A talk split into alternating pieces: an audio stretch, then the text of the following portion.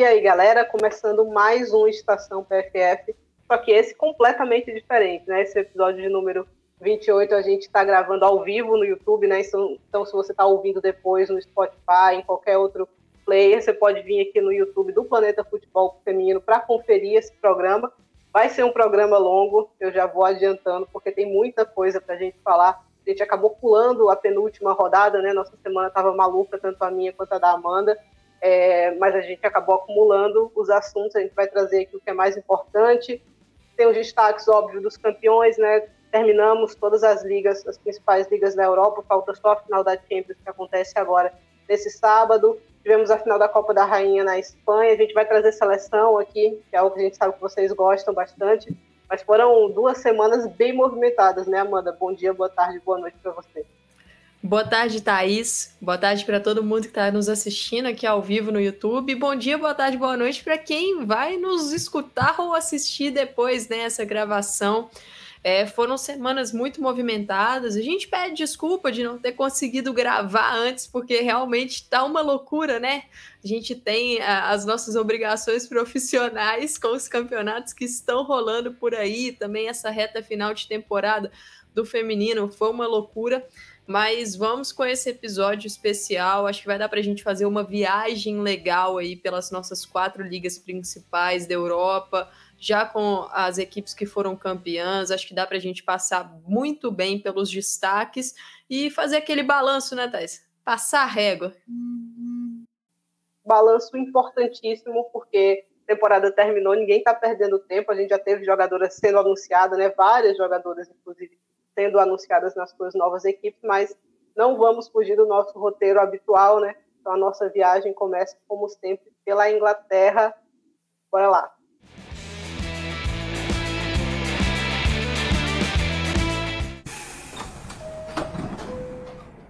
A gente fez uma apresentaçãozinha, um PowerPoint, famoso PowerPoint aqui para quem está acompanhando a gente é, no YouTube. E Estação PFF aí, venha com a gente nessa viagem, é, começando pelo campeonato inglês, é o campeão. Mais uma vez, o tetracampeonato, o sexto título no total, né, o tetra consecutivo. Arsenal United na Champions. O Arsenal, não digo de maneira surpreendente, mas teve um finalzinho, uma reta final ali mais consistente do que o City, né? Acabou derrapando em alguns momentos, momentos importantes, e vai ficar fora até da fase prévia da Champions dessa vez, né? Nos últimos anos até tinha conseguido beliscar no finalzinho ali essa, essa participação, pelo menos na fase inicial dessa vez. Nem isso tivemos. A notícia surpreendente, eu acho, né, Amanda? Da Rafa deixando o Arsenal, acabou pegando todo mundo de surpresa aí, se despediu antes da última rodada, né? Então teve aquele toda aquela cerimônia ali na, na última partida, partida talvez um pouco frustrante por parte do Arsenal, porque foi derrotado. Onabate e Rusto, Alessia Rusto, ainda nas suas indefinições, mas é, pelo menos o pessoal na Espanha já diz que a ONA está fechada com o Barcelona, então vamos ver se isso se concretiza é, na sequência da temporada, né? O United teria chamado até alguém ali que está acostumada a negociar no masculino para tentar, quem sabe, fazer com que ela mude de opinião e volte atrás, né? Mas vamos ver como é que essa, esse aspecto vai é, se desenrolar. O Leicester se salvou, a equipe que terminou rebaixada foi o Reading, o Leicester se salvou de maneira muito digna, né? Brigou ah, o segundo turno inteiro de maneira surpreendente. É, e temos aí o Bristol City promovido, vai disputar a WSL na próxima temporada suas impressões, Amanda, seus destaques aí dessa, dessa reta final do campeonato inglês. Bom, Thaís, mais um título do Chelsea, né? E assim, o campeonato de pontos corridos, ele é um campeonato que preza a regularidade, ele preza a consistência. E se a gente vê o Chelsea dominando a WSL nesses últimos anos, é porque é uma equipe consistente, sabe o real momento de dar o bote. E esse título, o Chelsea venceu justamente nos confrontos diretos contra o Manchester United, porque ganhou os dois jogos, né? Foram partidas parelhas.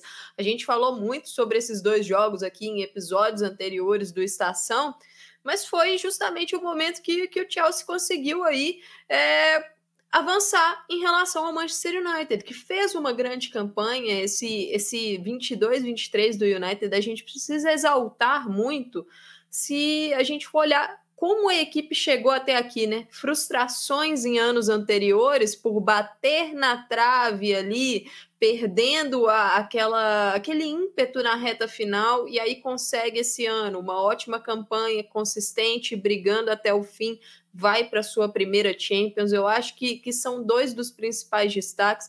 Você citou bem o Arsenal, uma temporada de muita resiliência das Gunners, né, e muita superação pelo ponto de vista das lesões.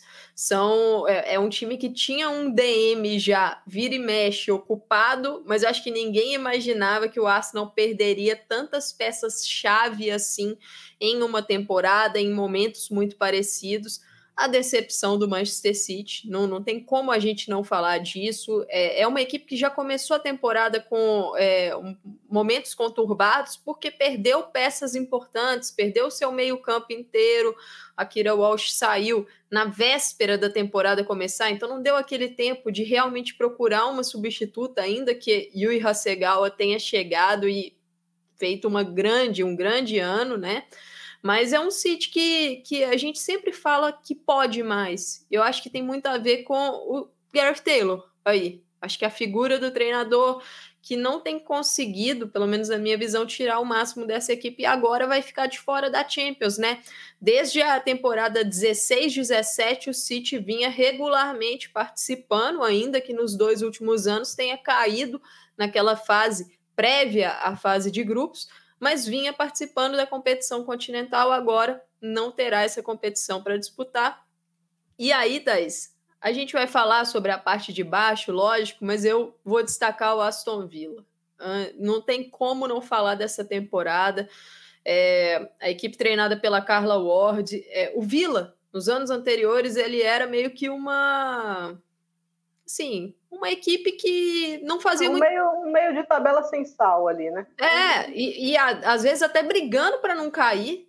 E assim, muito competitivo desde o início da temporada, fez uma das melhores contratações é, com a Rachel Daly. É, é um nome de peso nacional, então é uma jogadora que consegue atrair ali holofote para a marca e ela conseguiu impactar dentro do campo.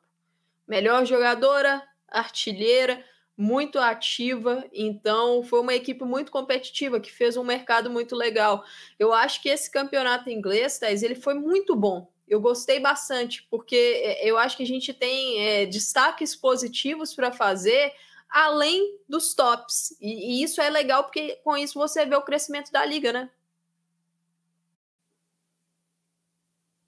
Ah, eu acho que sim. Eu acho que é uma liga que é meio contraditório, né? Porque ao mesmo tempo que você tem o domínio de uma equipe, né, e um tetracampeonato, você também tem um, uma liga que as outras equipes estão se fortalecendo, né? Na temporada passada foi o Tottenham que teve um desempenho interessante, conseguiu brigar em cima. Dessa vez é o Aston Villa. Você tem um Leicester que estava para cair, consegue ir ao mercado, fazer contratações interessantes e se salva desse rebaixamento, né? Então, tem vários pontos interessantes. Você tem um City que, mesmo não indo para a Champions, consegue renovar com a Shaw. E a Shaw foi procurada tanto pelo PSG quanto pelo Lyon. Quando você olha alguns anos atrás, é, que jogadora negaria o Lyon para permanecer no City, mesmo o City não estando no Champions da vida, né?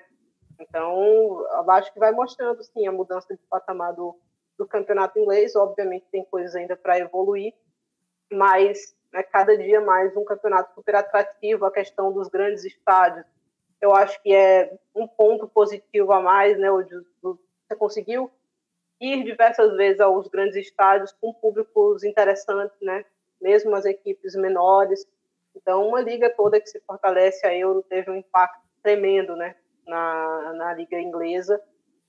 Tivemos é, para falar um pouquinho de jogos importantes dessa reta final. O Chelsea venceu o Arsenal, né, a penúltima rodada, e ele acho que foi o jogo da tranquilidade, né, porque depois o Chelsea pegar o Reading, que a gente está falando que foi rebaixado, E o Arsenal perdeu as forças também, né? Porque acho que aqui acabou a briga do Arsenal realmente, efetivamente ali pela Champions, né?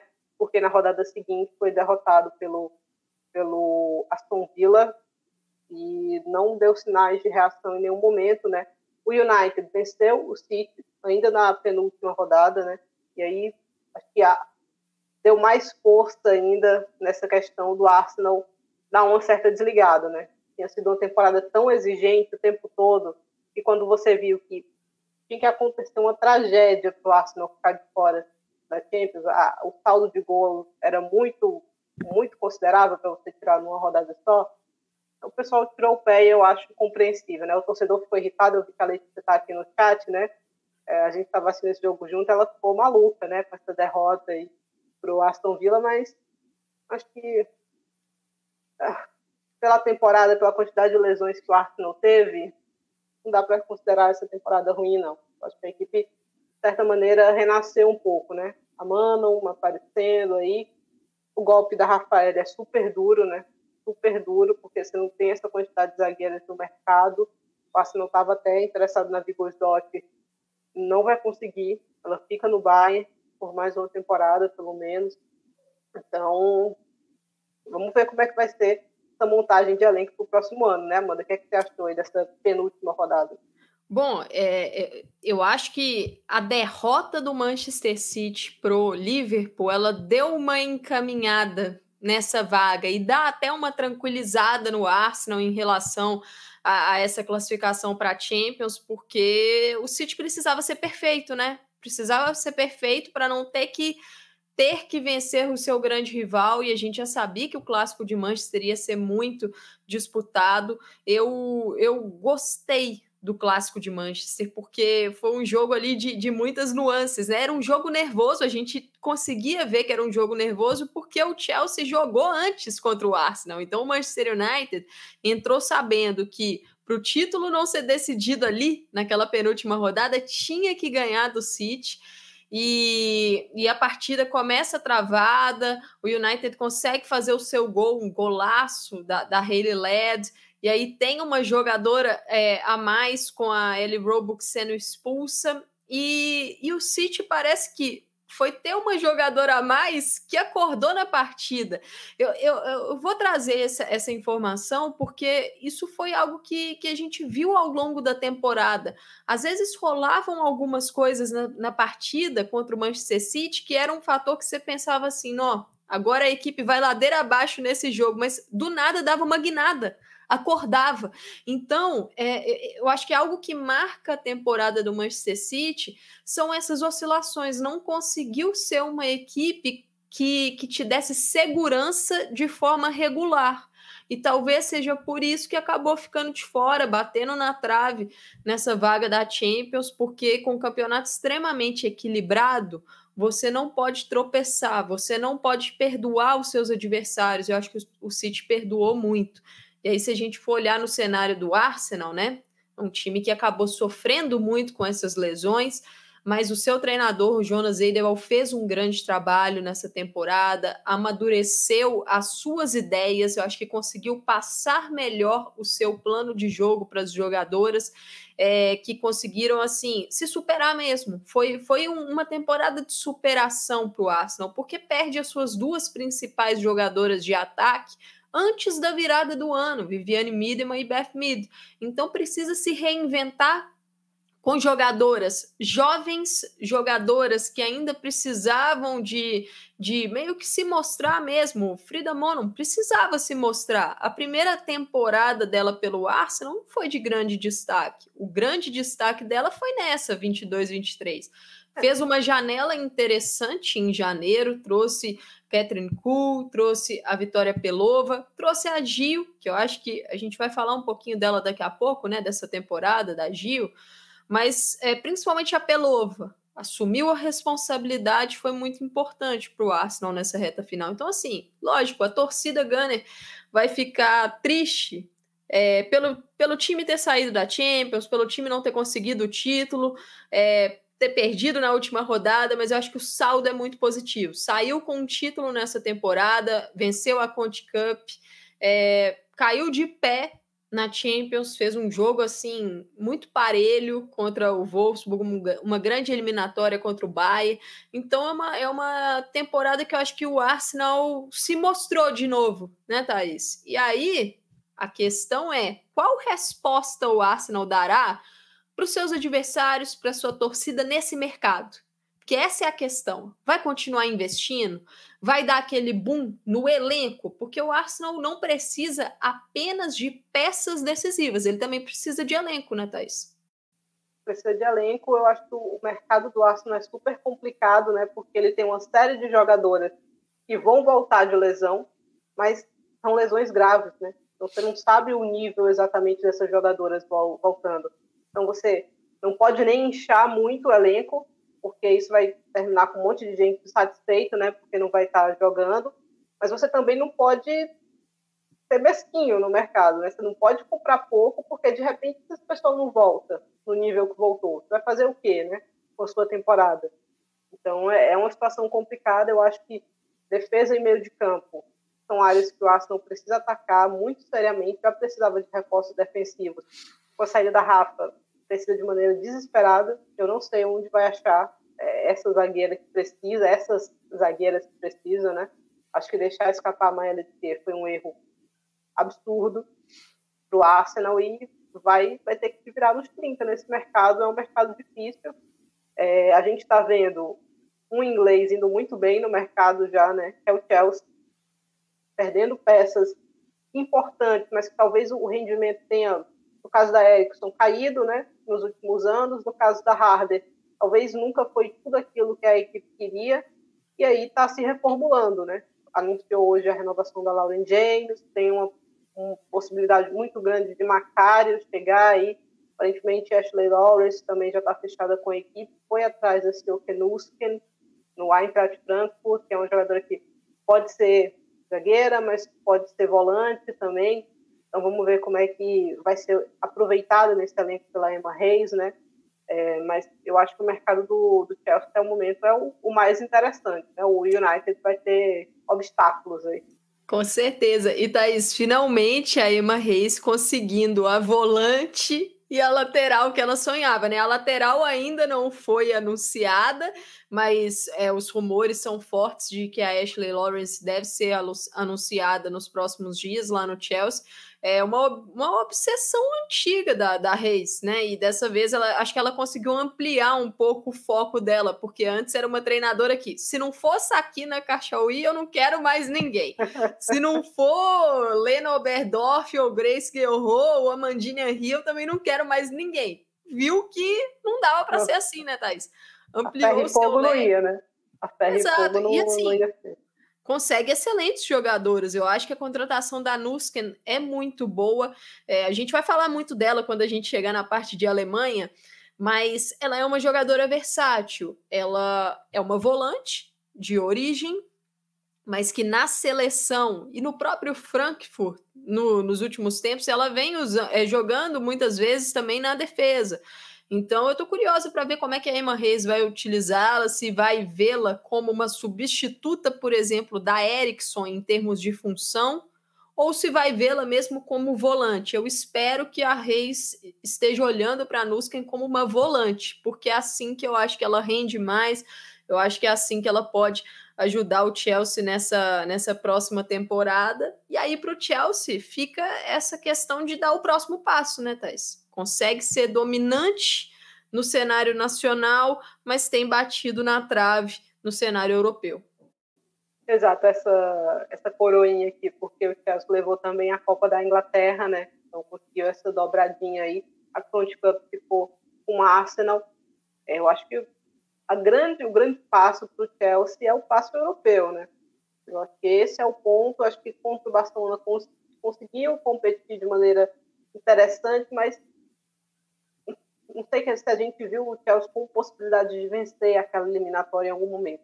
Eu acho que esse é o, próximo passo, né? Olhar para esse tipo de duelo e dizer 50-50. Isso aqui pode ir para qualquer lado, vamos ver quem, quem vai levar isso. Eu acho que o Chelsea ainda não está aí, mas os reforços que vêm são bastante interessantes. E United, aparentemente, a renovação da Leicester está muito difícil, né? o nome dela vem sendo bem ligado ao Arsenal, vamos ver se isso se concretiza. E a Una, Virou leilão, né? Virou leilão. Virou leilão. Já era leilão, né? É. Desde que o Lyon também esteve interessado nela, já era leilão.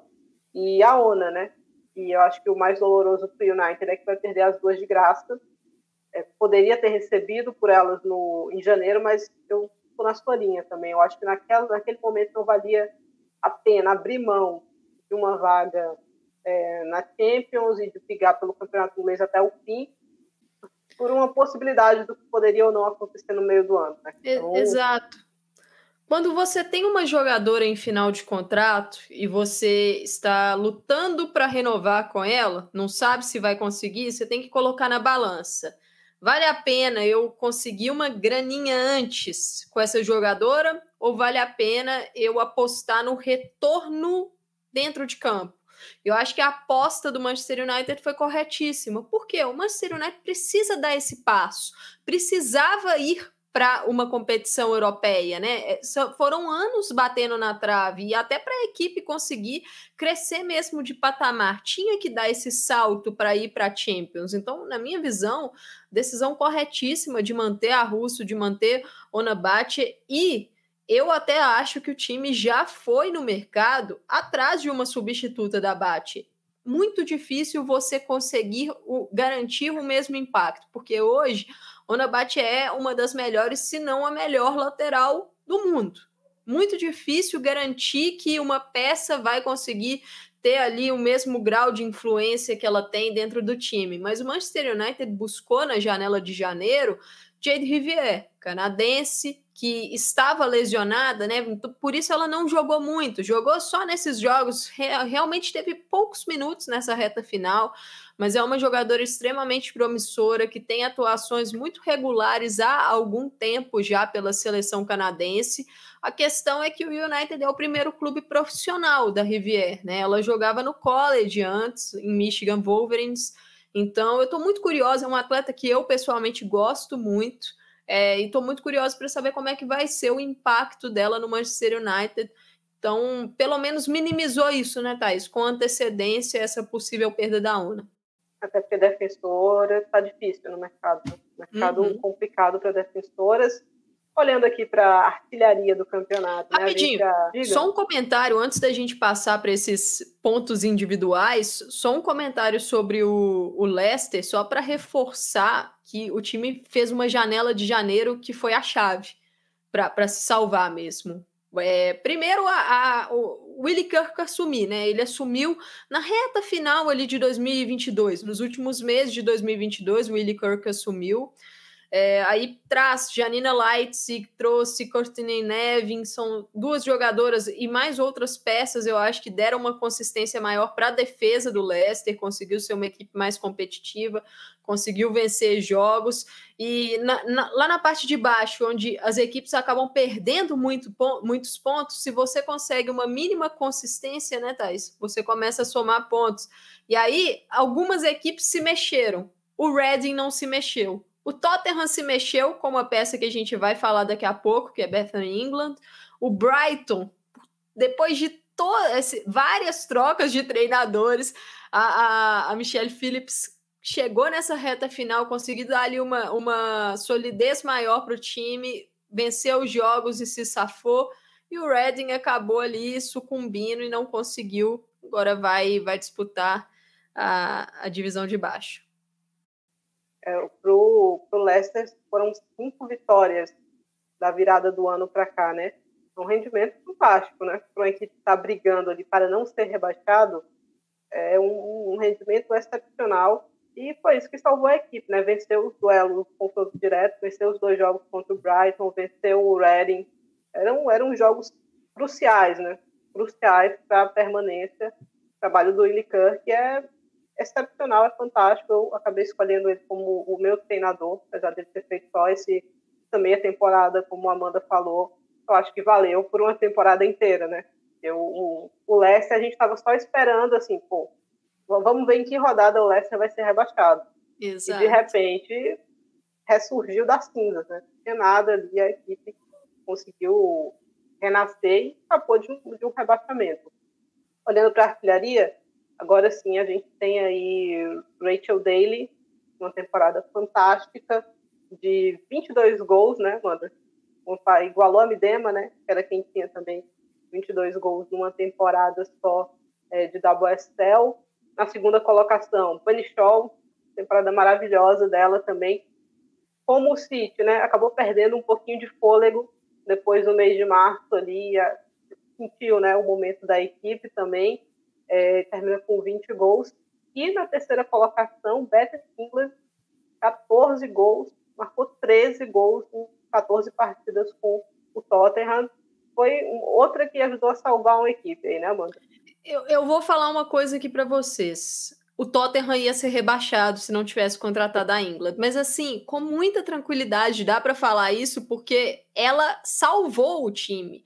Basicamente, todos os gols que o Tottenham marcou de janeiro para cá tiveram o envolvimento dela, uma jogadora que, que realmente carregou essa equipe nas costas, que foi uma das grandes decepções dessa temporada, porque fez uma excelente WSL é, no 21-22 e, e acabou vindo até com a expectativa de será que o Tottenham vai conseguir ficar ali quinto, quem sabe brigar por um quarto lugar, incomodar, não, brigou para não cair.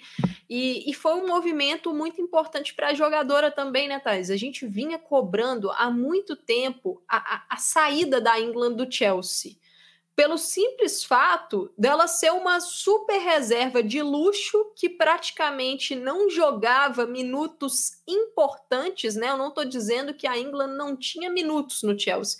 Eu estou dizendo que os minutos importantes, grandes decisões da temporada, grandes jogos, ela praticamente não entrava. Então, acabou ficando de fora ali de algumas convocações, ficou de fora da Olimpíada de Tóquio pelo time de B e eu acho que ela notou, ela sacou que se ela não jogasse mais, se ela não se mostrasse para Sarina Wigman, ela fatalmente perderia a Copa do Mundo. Fez esse movimento que foi tardio, mas pelo menos não foi deu é, tempo, antes deu tarde tempo. do que nunca, né? Exato. Foi no e limite assim, ali, mas valeu, né? E deu muito certo. Deu muito certo porque ela conseguiu performar num time que não dava muitas condições para ela e ainda assim ela produziu e ganhou como prêmio a, a convocação para a Copa do Mundo. Prêmio bem merecido. É, depois a gente pode até falar de Copa no outro episódio, talvez, em outro local.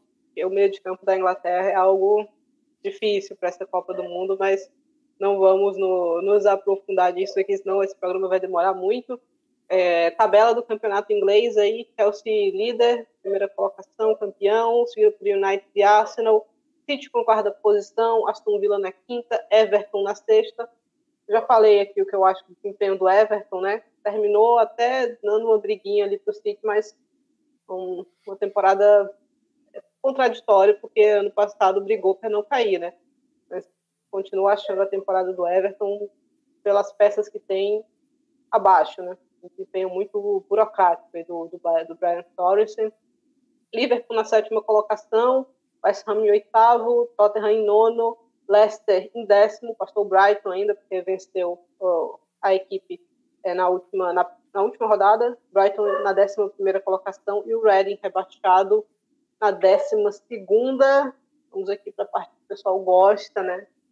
Nossa seleção, o campeonato. É, comece você, Amanda. Bom, dá para perceber que a minha seleção e da Thaís ela é muito parecida. Na verdade, as nossas seleções como um todo estão muito parecidas.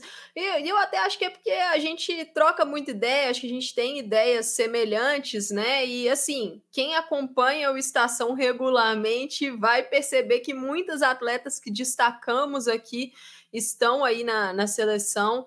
É, a nossa linha de zaga ela é idêntica, com a Mary Earps no gol, Ana Bache, Maia Letícia, Rafael e Kate McCabe. É, para mim, foi é, a, Earps foi uma goleira muito regular no campeonato, foi responsável por segurar o Manchester United sem tomar gols por vários jogos, né?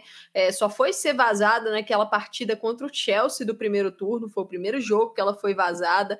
Acho que vale aqui, Thaís, a menção honrosa para Janina Leipzig, que fez assim um, de janeiro para cá é, atuações espetaculares para realmente salvar o Leicester. Mas é, eu, eu acho incontestável, para falar a verdade, essa, essa linha de zaga. Eu gostaria só de fazer uma menção honrosa aqui também para Hannah Blundell, lateral esquerda do Manchester United. Fez uma temporada muito regular. A defesa do Manchester United foi muito regular na temporada.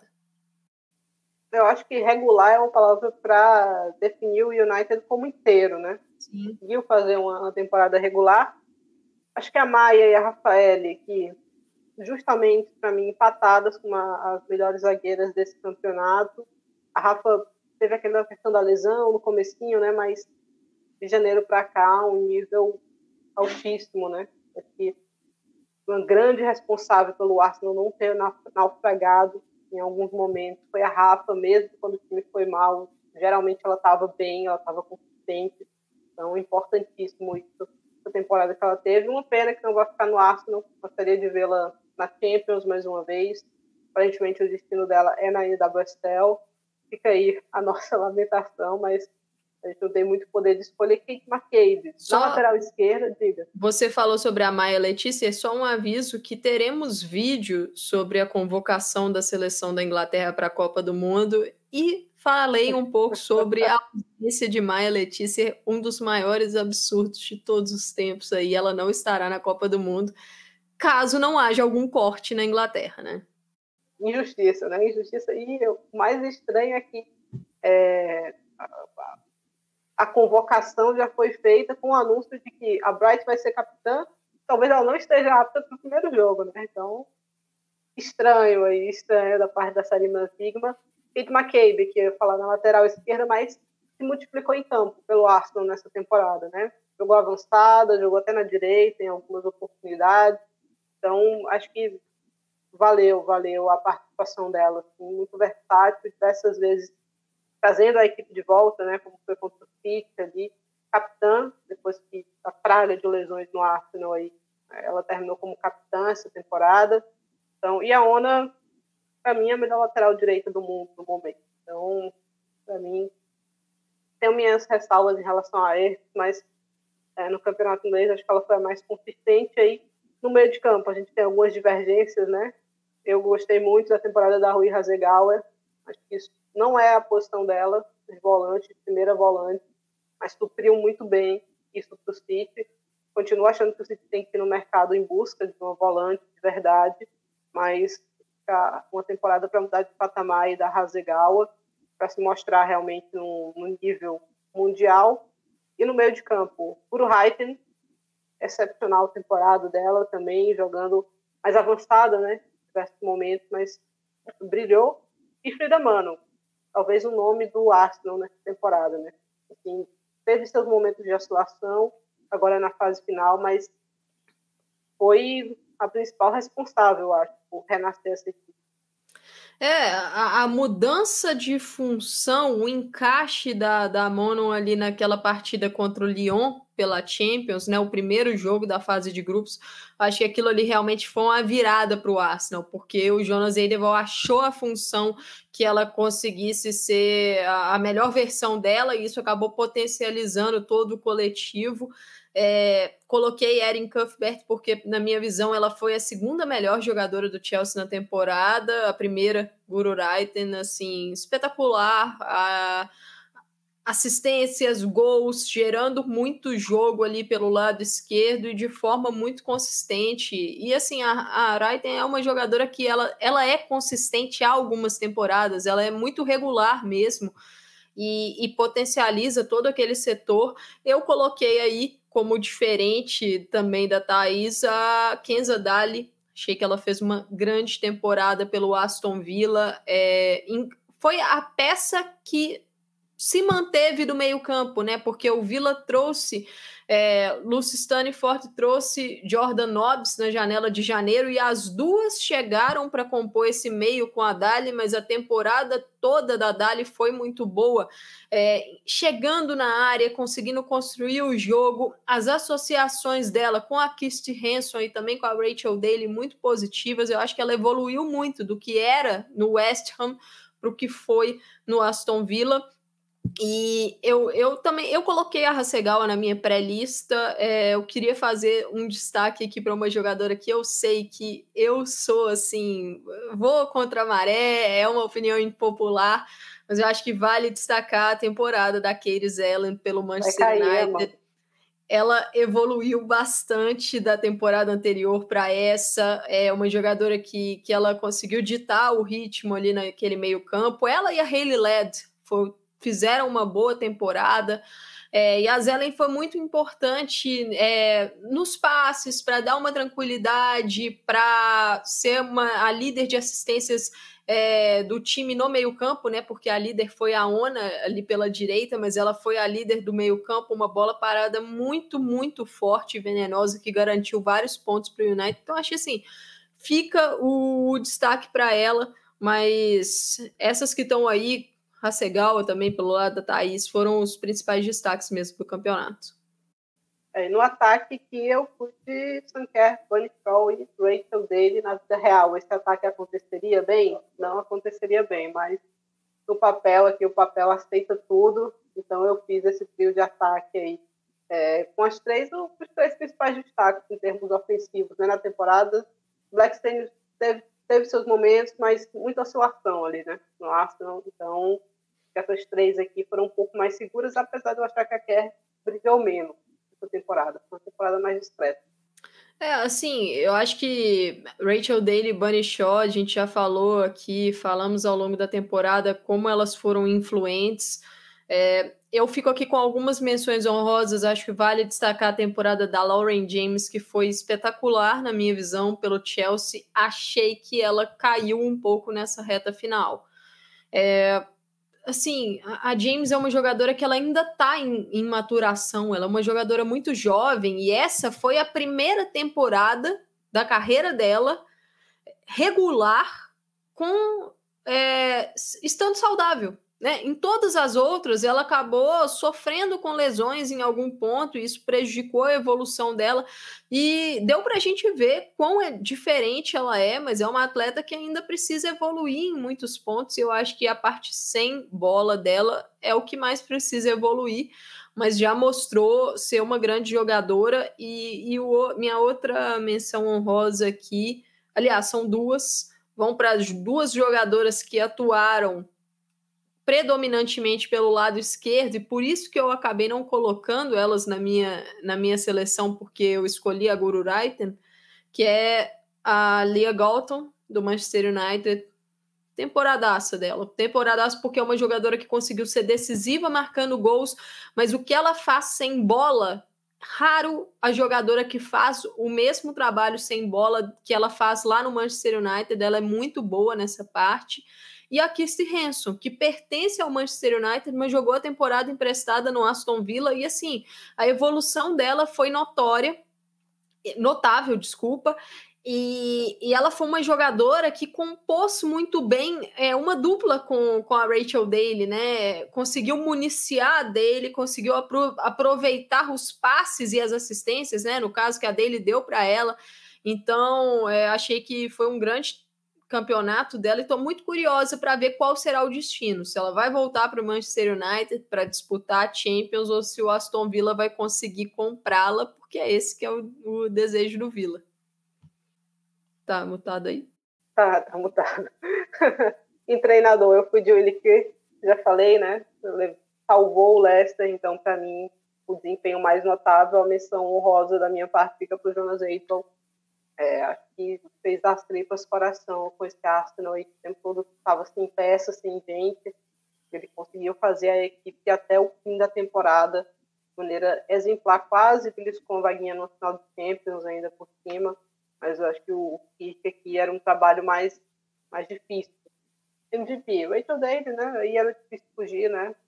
Artilheira, uma equipe como o Aston Villa, não tinha muito para onde ir em revelação, eu fiz de Jess Parker, que teve, apesar das ressalvas que eu fiz ao Everton aqui, que teve uma boa temporada, 21 anos, né? Eu acho que ela fosse um pouquinho mais jovem, mas ainda assim, acho que a gente deve ganhar um reforço interessante para o próximo ano.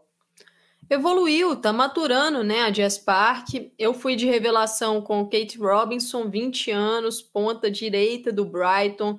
É, estará na Copa do Mundo, né? Eu até acho que a Robinson ganhou o duelo com a Park. Eu acho que as duas estavam duelando por uma vaga. A Park acabou indo na lista de suplentes e a Robinson na, na lista final.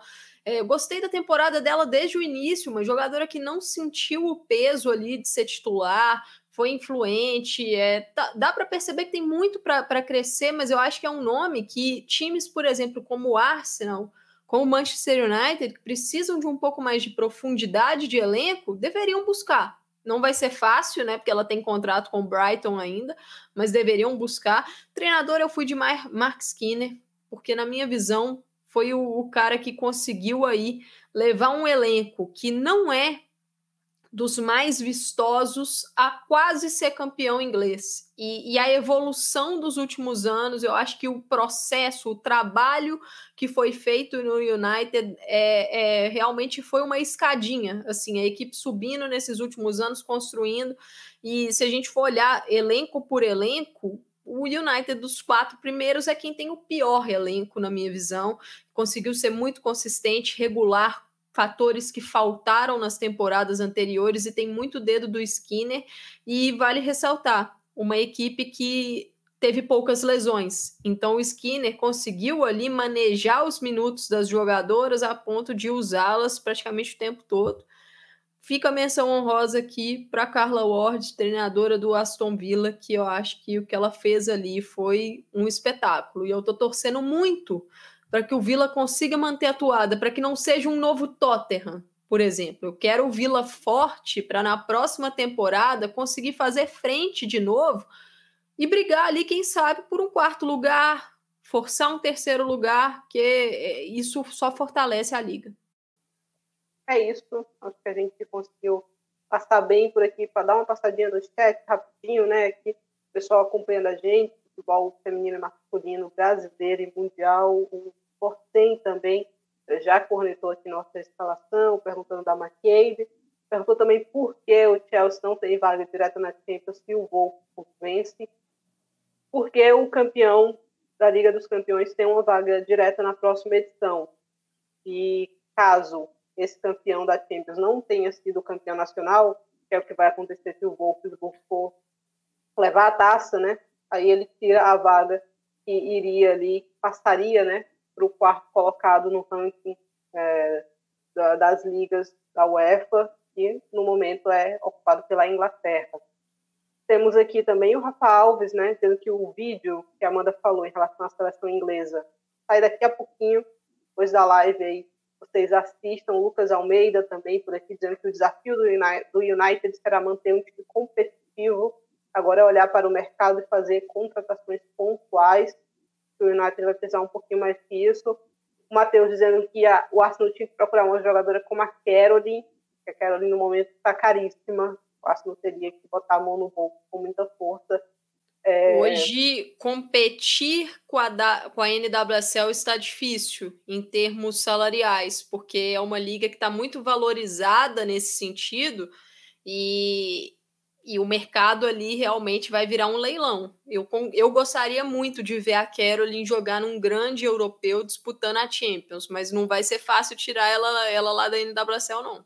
Exato, o Luiz também por aqui, desejando mandando um beijo pra gente. O Gustavo Rodrigues e a saída da England o Tottenham tanto fez bem que ela conseguiu um lugarzinho na Copa, salvou o time de uma briga ainda maior contra o rebaixamento.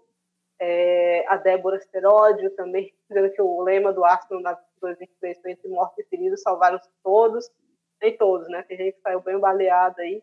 O Dani Melo por aqui, também o Jackson Oliveira, o pessoal que está com a gente pelo distanciado também nessa live, acho que a gente falou bem aqui, né, e bastante do que aconteceu na Inglaterra.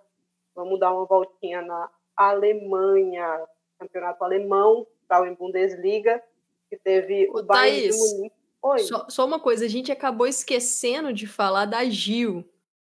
Ah, e, é e tem um comentário aqui que a Regiane Souza até trouxe, agradecer aí que ela lembrou, falei que a gente ia falar depois, que ela falou que, que a Gil meio que sumiu e tal. Só para pincelar rápido, é, a temporada da Gil foi marcada por lesão.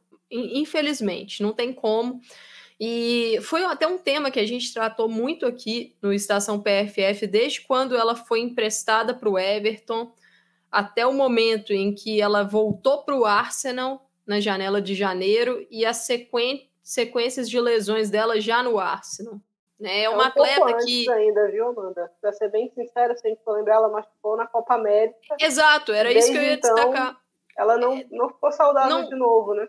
Teve é, um embrólio assim, para sair do Barcelona. E... Para piorar, foi isso. Ela perdeu a pré-temporada. Então, assim, foi é, fatal essa questão. E uma jogadora que não conseguiu se é, não conseguiu sarar completamente, né? Não conseguiu ficar 100% recuperada. Isso acabou afetando com certeza o futebol dela, tanto que ali no Everton ela tinha pouquíssimos minutos. Ela fazia o quê? 15, 20 minutos quando jogava na reta final de partidas. E a gente ficava pensando assim: será que não dava para o Brian Sorensen dar mais minutos para Gil? E eu acho que a, o, o resto da temporada mostrou que não dava. Mostrou que o que eles estavam fazendo ali com ela era um manejamento de minutos para que ela conseguisse pelo menos jogar partidas. E o meu ponto agora para ela, falei isso em alguns episódios do Estação. A Gil precisa do plano Lauren James. Ela precisa de tirar um ano sabático, ela precisa tirar ali um período sabático na temporada para se curar mesmo, para tratar todas as lesões, para quando ela voltar, ela voltar 100%, fazer um trabalho de pré-temporada longo, bem feito, para que aí, na sequência, ela consiga realmente ter minutos sem essa preocupação de lesionar, de estourar, porque ela é uma jogadora muito jovem, Thais. Não, não, não faz é, sentido, né? Não, faz, não é bom para a carreira dela no momento que ela deveria estar tá maturando, evoluindo, ficar o tempo todo lesionada. É, é foi uma jogadora que veio de uma temporada muito boa, né? No Levante, conseguiu, sofreu com algumas pequenas lesões, sim, mas conseguiu ser muito mais consistente em termos de minutos, né? Do que no Arsenal ou no Everton, né? O Bernard assim, inclusive, uma oportunidade falou sobre ela, né? Que havia uma preocupação de minutos, inclusive para não precisar fazer uma cirurgia, né? De quadril, se eu não me engano, que era uma das questões ali. Então, é um atleta que precisa precisa dessa atenção, né? Precisa fazer uma excelente pré-temporada agora para conseguir ter consistência. Não sei se vai ser no Arsenal, precisa jogar. Não adianta ficar no banco, precisa de minutos. Então, talvez mais um empréstimo, né? É, houve a possibilidade dela no Aston Villa aí, né? Se o Aston Villa consegue manter o elenco, talvez uma ida para lá pode ser muito interessante, né? Talvez um empréstimo para a Espanha de novo, um Atlético de Madrid da vida aí, que é o, o clube que formou ela, não sei, mas precisa jogar, precisa jogar é, e precisa estar saudável. Então vamos ver aí o que, é que, é que vai rolar nesse sentido. É, o pessoal falando aqui da Rafa, né, no chat, eu acho que ah, ela falou que era uma questão pessoal, né? Por isso que ela queria sair do. Por isso que ela ia sair do Arsenal. Tinha uma questão monetária envolvida também, né? Pelo que a gente tem ouvido aí. Então, não sei se tinha muito que o Arsenal poderia fazer. Eu acho que o Arsenal foi bobo de não ter renovado com ela no primeiro semestre Antes. que ela teve lá. Exato. Quando viu a jogadora em mão, e eu entendo ela ter sido encarada como uma aposta a princípio, porque quem conhecia a Rafa era a gente, né? Que, que acompanha a seleção brasileira. Só estava jogando na China, é, tinham passado pelo college só nos Estados Unidos há muito tempo, né? Então, é meio que Mais velha. Né? Exato. Né? Histórico de, de lesão. Lesões. Então, é, chegou ali, mas você teve seis meses com ela, viu a consistência que ela apresenta? Oferece uma, uma renovação de 2 mais 1, já que é um jogador com mais de 30 anos, pelo menos, é, um salário legal. Não fez isso antes, quando a temporada começou a rolar, e especialmente a grana da, NF, da NWSL começou a aparecer, né?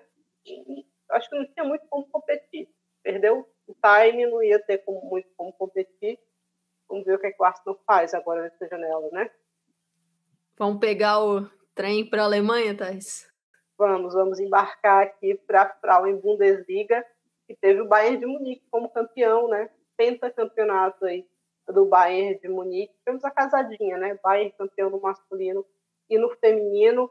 as vagas da Champions ficaram com o Wolfsburg e com o Eintracht Frankfurt, as equipes rebaixadas, o Meppen e o Turbine Potsdam, Potsdam de maneira dramática, tomou um 11 a 1 na última rodada, rodada ingrata também, né, porque pegou o campeão em casa para fazer festa, todo mundo queria marcar, né, e aí foi, foi um pesadelo para o Turbine.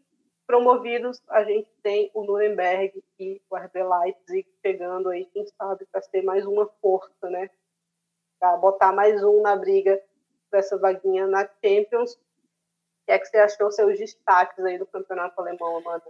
Eu vou começar falando que é um campeonato que eu gostei muito.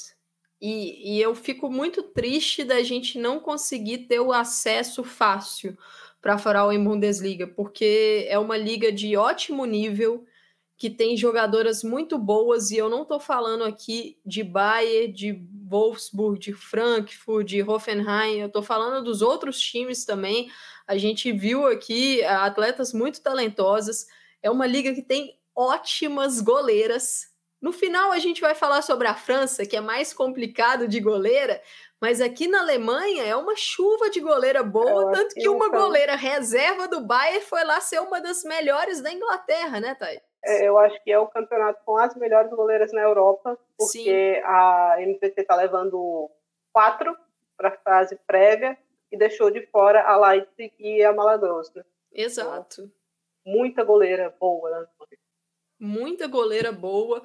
É, então, assim, eu realmente fico triste de não ser uma liga de fácil acesso, porque o nível das partidas é muito bom é, muito competitiva, um, um, jogo bastante físico, mas que não, não se resume a isso. Um jogo muito tático também, que, que você precisa ter ali uma, uma boa estratégia, até mesmo Bayern e Wolfsburg foram equipes que em jogos contra algumas equipes é, menores ou de meio de tabela, suaram para vencer algumas dessas partidas, então eu gostei bastante do nível.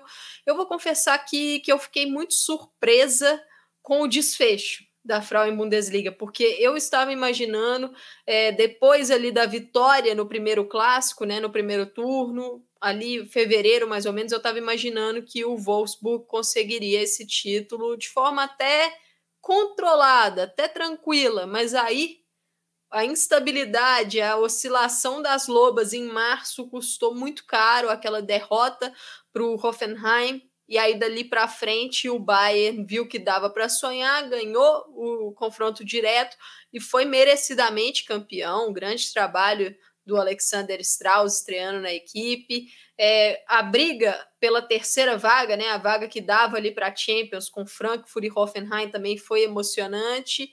E a tristeza fica para o Turbine, né, Thais? Porque é uma equipe que é muito grande no futebol feminino, tem muita história, tinha feito uma ótima temporada passada, quase foi para Champions e aí infelizmente sucumbiu nesse ano e diferentemente do Leicester, né, que lá na Inglaterra mostrou uma sobrevida, o Turbine não mostrou. Foi realmente só ladeira abaixo, chegou a ganhar uns joguinhos ali, mas não conseguiu sair lá de baixo. Daqui a pouco a Thaís volta, gente, mas é, a Frauen, uma, uma liga que, que eu realmente torço para que a gente consiga aí é, alguém compre os direitos aqui no Brasil, porque esse campeonato merece ser mostrado. E, e o Bayern de Munique sendo campeão, Thais vai falar um pouquinho sobre Voltei. as opiniões dela, sobre as impressões dela desse, desse campeonato, Thais. Voltei. Eu gostei bastante também. Eu confesso que é, foi a primeira vez assistindo é, de maneira tão próxima assim, né, as rodadas, prestando tanta atenção no, no na Frauen Bundesliga Gostei bastante, uma liga com muitas jogadoras jovens, isso me chamou a atenção também, né? O pessoal sobe, menina 17, 18 anos, começa a ter destaque nas equipes, eu acho isso legal. É, acaba, e eu acho que o Bayern e o Wolfsburg fazem isso muito bem, né? De fazer essa peneira na liga, fazem isso de maneira muito interessante. É, e, ainda assim sobram jogadoras, né? Legais, o Hoffenheim cheio de meninas muito interessantes, é, o Eintracht Frankfurt também, um Bayer Leverkusen, começou muito bem, depois teve uma sequência de lesões que acabou balançando a equipe, mas foi um time interessante, o próprio Freiburg aí, viu. Então eu fiquei positivamente surpresa com o campeonato alemão, gostei muito do que vi. É, o Wolfsburg já começou a fazer a sua lista de compras aí, né? Teve algumas jogadoras já anunciadas, entre elas a Camila Culver, né? Jovem, de 1,85, defensora. Então, o Wolfsburg sabe as suas fragilidades, né? Buscando se fortalecer aí. Botei aqui, inclusive, a coroinha. O Wolfsburg levou é, a Copa da Alemanha, né? Contra a equipe do Freiburg, em uma final diferente, goleando o Bayern, inclusive, né? O, não tinha goleado o Bayern até o momento, né? Tinha uma vitória por 2 a 1 e tinha sido derrotado por 1 a 0 mas chegou no jogo da Copa e o Wolfsburg atropelou. Eu acho que foi um campeonato meio amargo para o Wolfsburg, porque essa oscilação acabou tirando um uma, uma, conquista que eu acho que já era dada quase como feita, assim, né? Estava bem na mão do Wolfsburg para ele ser campeão de maneira tranquila, porque o Bayern começou tropeçando, né? Começou contra, com um empate contra o Eintracht Frankfurt, mas o Bayern se manteve firme ali na perseguição, né?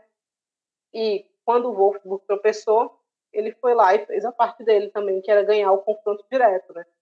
O Bayern até tropeçou aí numa rodada depois, né? Contra o Bayern Leverkusen mesmo, empatou em 0 a 0 porque o Wolfsburg tinha tomado quatro do Frankfurt na rodada anterior. Então, o, Bayern conseguiu fazer o que o, o Wolfsburg não conseguiu, né? Na rodada final, se tivesse continuado justinho ali, talvez a história fosse diferente. Mas gostei bastante. Acho que é um título muito justo para o Bayern de Munique. Acho que esse é o principal. Uma equipe que está se reforçando a cada ano. Hoje mesmo anunciou outros dois novos reforços aí. Eu acho que para o Bayern fazem mais sentido é, essas duas do que para o Real como era especulado antes, porque eu acho que elas vão adicionar profundidade ao Bayern. Eu acho que é isso que o Bayern precisa. Elas não vão ter é, o ponto de partida de nada. Eu acho que ela, o Bayern não vai depender exclusivamente delas. Né? Elas vão lá para adicionar algo, em termos de experiência, em termos de qualidade também técnica, principalmente a Harder. Então, acho que vai ser uma equipe que já conseguiu alguns feitos muito interessantes, né, como a vitória contra o Barcelona, que foi uma vitória muito autoritária para mostrar, mostrar que esse Bayern pode, mas, porém, precisa de profundidade. Acho que está buscando isso, já tem algumas contratações anunciadas, né, na Schweng, essa, a dupla aí, dinâmica, Harder e Edson também chegando agora, então vai ser uma, uma 23, 24, tem tudo para ser interessante para a equipe das Bávaras. É, é, assim, eu, eu gostei eh, de, de, dos nomes que o Bayern trouxe para o início dessa temporada. Acho que George Stanway foi um acerto tremendo. Por quê? É uma jogadora que trouxe ali uma mentalidade diferente. É aquela atleta, Thaís, que todo time precisa ter uma jogadora que, assim, quando tem que chegar mais duro, ela vai chegar mais duro, você entendeu? É, é entende que o tipo de competição, ele, ele é, não vai deixar passar uma falta, vai tomar um cartão amarelo quando precisa tomar. Veio de um título, né? Então acho que traz também essa mentalidade vencedora, essa me mentalidade do inconformismo, né? Não se conformar com resultados ruins, com derrotas. Então acho que foi legal. Buscar a Tainara, foi uma ótima visão do Bayern, porque é uma jogadora que teve seis meses de Europa antes de ir para o Bayern só. A Tainara ficou seis meses no Bordeaux. Então, querendo ou não, foi uma aposta, mas foi uma aposta pelo ótimo trabalho dela na França e também pelo ótimo trabalho dela na seleção brasileira. E um setor que o Bayern não tinha profundidade, né? Chegou também com o Magai, que traz o DNA vencedor do Lyon, mas uma atleta que já vem nesses últimos anos em queda de rendimento. Então, é, chegou não, né? O Magai já estava aí, já tinha uma temporada, mas estava em queda de rendimento. Mas eu acho que o Bayern pecou na profundidade do elenco, porque perdeu ali jogadoras de ataque, trouxe apenas a Lohan, que é uma jogadora que, assim, ela não, né? É, é, muito discreta, assim, jogou pouco numa temporada que ela deveria ter jogado mais, porque teve espaço para jogar mais. Jogou muito mais que ela. Sim, a própria Francisca Cat, que foi assim uma das revelações é, da temporada. Então, assim, é um Bayern que eu acho que percebeu que para a próxima temporada, se realmente quiser um sucesso europeu, que é buscar Champions, precisava de peças mais decisivas. Eu acho que esse é o foco com Harder, com Eriksson, né, jogadoras com essa mentalidade, esse DNA vencedor, mas precisa de elenco. E aí foca na Nash eu acho que ainda tem que trazer mais jogadoras, é, mas vai ter o retorno, por exemplo, da Julia Vim, que assim é um grande reforço, que acabou lesionando, né? Rompeu o ligamento cruzado anterior no início da temporada ainda, é, quando estava defendendo a seleção alemã. Mas foi uma ótima temporada do Bayern e a Stanway ela caiu como uma luva no meio campo. A forma como ela conseguiu é, lidar bem com a Sara Zadrazil, com Lina Mago, com Sidney Loman, com Linda Dalman. O encaixe dela foi perfeito, foi muito natural. Então foi o melhor setor do Bayern, na minha visão, foi o meio-campo. E a partir dali conseguiu potencializar o ataque. Clara Bull novamente bem. Lea Schuller passou por momentos difíceis, por lesões, né? Eu acho que isso que piorou muito ela, essa questão da lesão. Quando ela esteve saudável, ela conseguiu entregar. É, e a defesa, eu acho que eu vou destacar a, minha, a segunda jo melhor jogadora do Bayern na temporada, que foi Glod Vigosdott. Monstro, espetáculo, espetáculo. Uma atleta que consegue ser física, vencer duelos, forte no jogo aéreo, boa na saída de bola, muito tática, que conseguiu ali dar um bom suporte para a Tainara. Tainara e Vigosdotti foi uma das melhores duplas, foi a melhor dupla da Europa, na minha visão, por um tempo nessa temporada. Acho que o grande problema é que a Tainara, infelizmente, passou por algumas lesões, né? O 2023 da Tainara foi muito marcado por lesões, e acho que isso acabou prejudicando um pouco nesse ponto, mas é, um, um Bahia que realmente se destacou em basicamente todos os setores. Caroline Simon, quando esteve saudável, muito bem. É, Mala Gross, uma goleira que ainda tem muito para evoluir, mas foi extremamente decisiva já nesse ano. Então, uma equipe muito bem gerida pelo Strauss, Thais. É, contratou a Sanquer também. Bayern de Munique é. é a outra, né? A escocesa.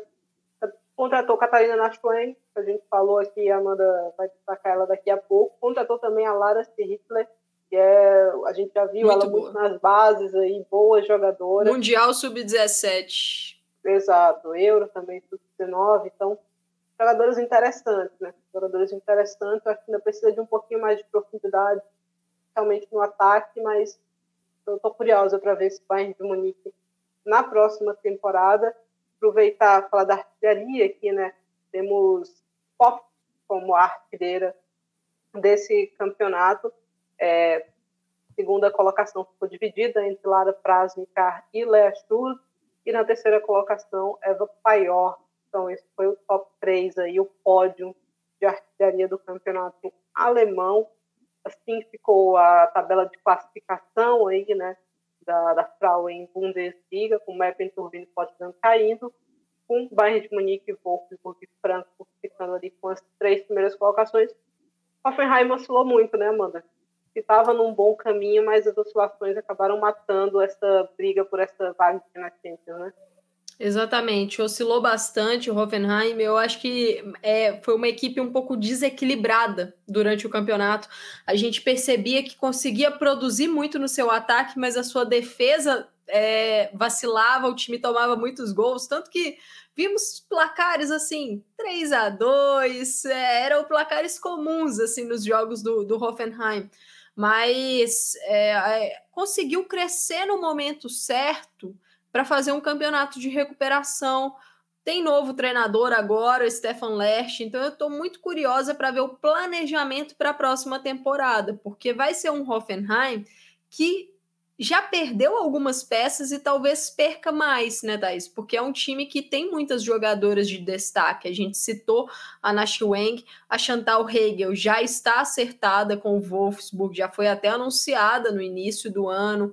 É, acho que tem jogadoras ali, tipo Paulina Krumbig, eu sei que você gosta muito dela e é muito versátil. É. Voltou muito bem de lesão, né? Pode jogar tanto pela ponta quanto fazer lateral. É, Julia Rickelsberger né? Fuller é uma atleta que, assim, eu ficaria muito de olho nessa austríaca. Klinger, né? Rescindiu é. aí com o, o Frankfurt, vai assinar com alguém, né? Exato. Não sabe com quem ainda, mas para algum lugar ela vai. Então, então tem... assim é, o Hoffenheim e o Frankfurt são duas equipes que, infelizmente, acho que vão perder algumas atletas importantes. E aí resta saber como é que vão atacar o mercado, porque também são duas equipes que conseguem pescar muito bem nomes de times aí, é, como é, essa, Freiburg, é, Freiburg, Leverkusen, equipes austríacas, austríacas, por exemplo, equipes holandesas. Então, são equipes que pescam muitos nomes que acabam se destacando e aí são buscados pelos times principais, né, Thais? Exato, quero ver o que é que, como vai ser a próxima temporada aí de Celina Cersei, né? Foi uma das que se destacou Sim. naquele Turbine Potsdam, tanto que conseguiu as primeiras convocações aí para a seleção principal, mas com o pelo cruzado, terminou a temporada até marcando um golzinho, mas é um atacante muito interessante, né, pelo perfil, pelo porte ali, é muito avantajado, né, para uma, uma camisa número 9, então, estou curiosa para ver como é que vai ser essa próxima temporada dela. Está no Colônia, né? O Colônia brigou para não ser rebaixado aqui. Vamos ver como é que vai ser o próximo ano. Tem um comentário aqui, antes da gente ir para a seleção. É, o pessoal do Esprema Laranja, né? O Felipe, aproveitando aqui, já que a gente está na Alemanha, né? Dando uma passadinha de segundos pela Holanda, nada de novidade. Twente e a Ajax disputando o título, com a Ajax festejando a vitória na Frauen Eredivisie que diz assim, hein, após cinco anos, é, mas a falta do equilíbrio do campeonato holandês assusta, tanto que mais do que times, o que se fala são dos opa, eu, tá, tanto que mais do que dos times, o que se fala são dos destaques do campeonato que saíram ou estão saindo. Pelova, Calma, Brut e Van Dumpelaar.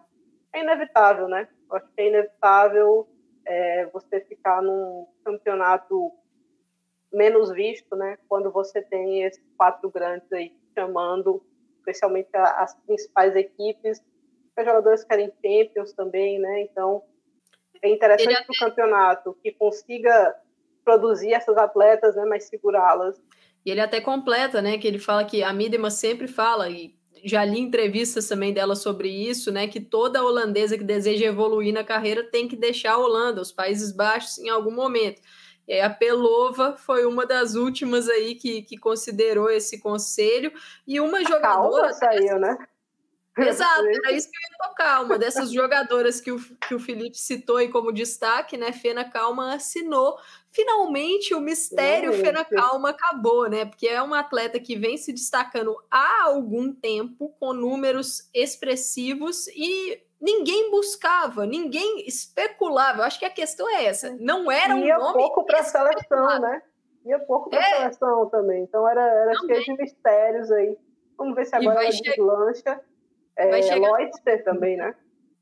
Romeloster, eu, eu acho difícil permanecer na, na Holanda esse ano, principalmente por ser um ano de Copa e, e ela ser uma, uma peça que eu acho que terá bons minutos lá na, na Austrália e na Nova Zelândia. E só para rapidinho completar sobre a calma, eu acho que ela cai no destino perfeito para ela. Ela cai numa equipe que tem holandesas, então isso ajuda na adaptação cai numa equipe que já tem uma camisa 9 consolidada, ou mais de uma camisa 9 consolidada, Eva Paior ou Alex Pop, são duas das que revezaram ali a função ao longo dessa temporada. Então ela não vai chegar com aquela responsabilidade nos ombros de ter que decidir. Então vai conseguir ter um tempo aí para adaptar, para mostrar os resultados, mas sem ser uma super obrigação.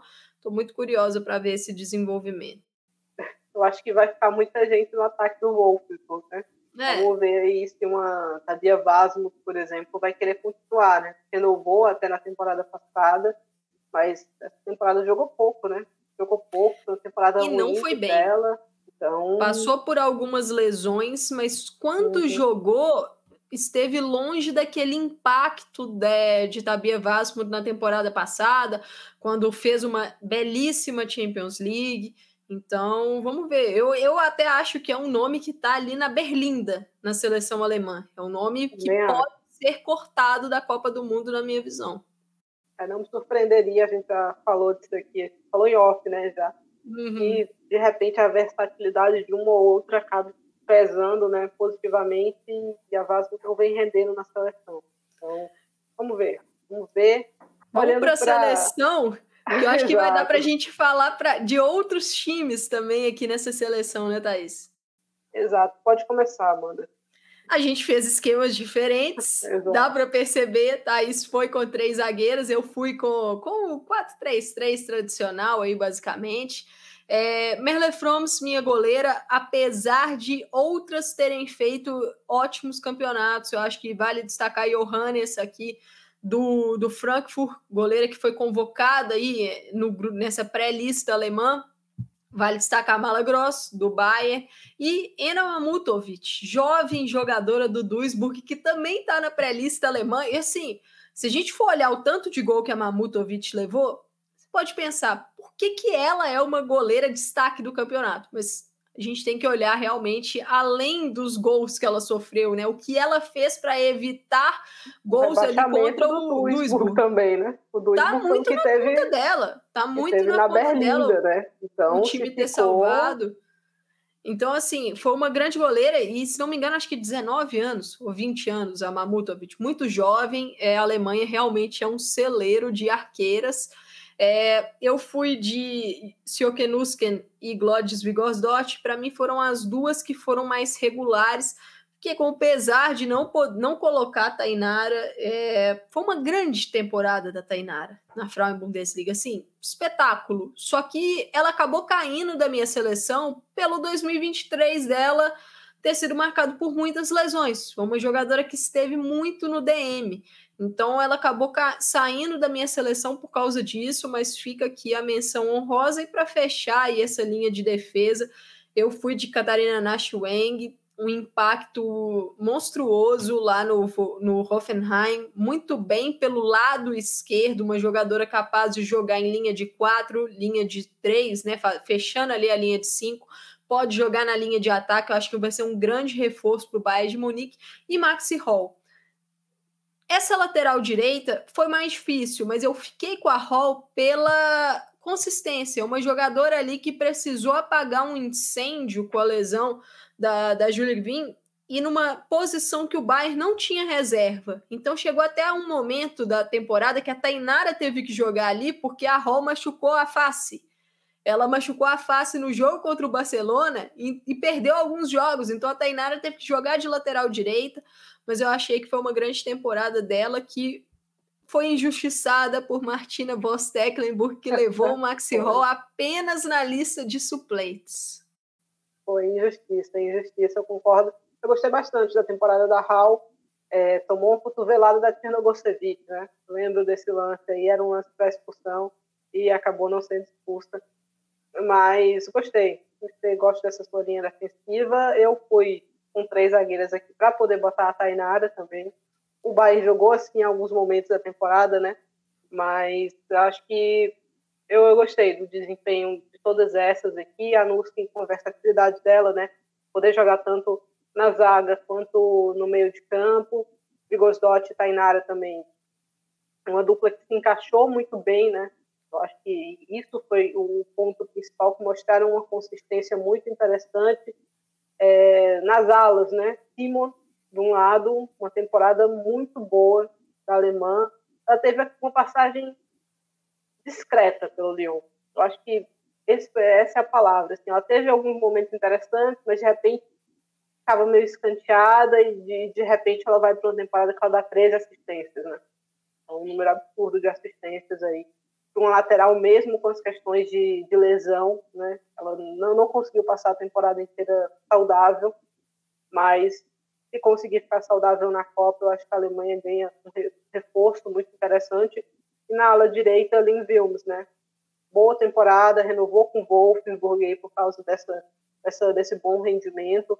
Então, fiquei, fiquei interessante. Acho que essa equipe funcionaria. Assim, diferente da Inglaterra, né? Que eu botei três no ataque ali, que eu não funcionaria na vida real, aqui eu acho que funcionaria. Meio de campo, eu concordo com você, acho que a Stanley caiu como uma luva, né? No que o Bayern estava precisando. e aí botei ela junto de Janina Minge e Joe Biden aqui. A gente destacou bastante essas duas ao longo da, da temporada inteira do podcast. A Minge um pouco mais avançada, né, do que o normal, tanto que ganhou convocação aí para a seleção principal no rendimento dessa temporada. E a Jill Biden aí também crescendo, né, cada momento, jogadora holandesa, que daqui a pouquinho vai ser pescada por um grande. Viu?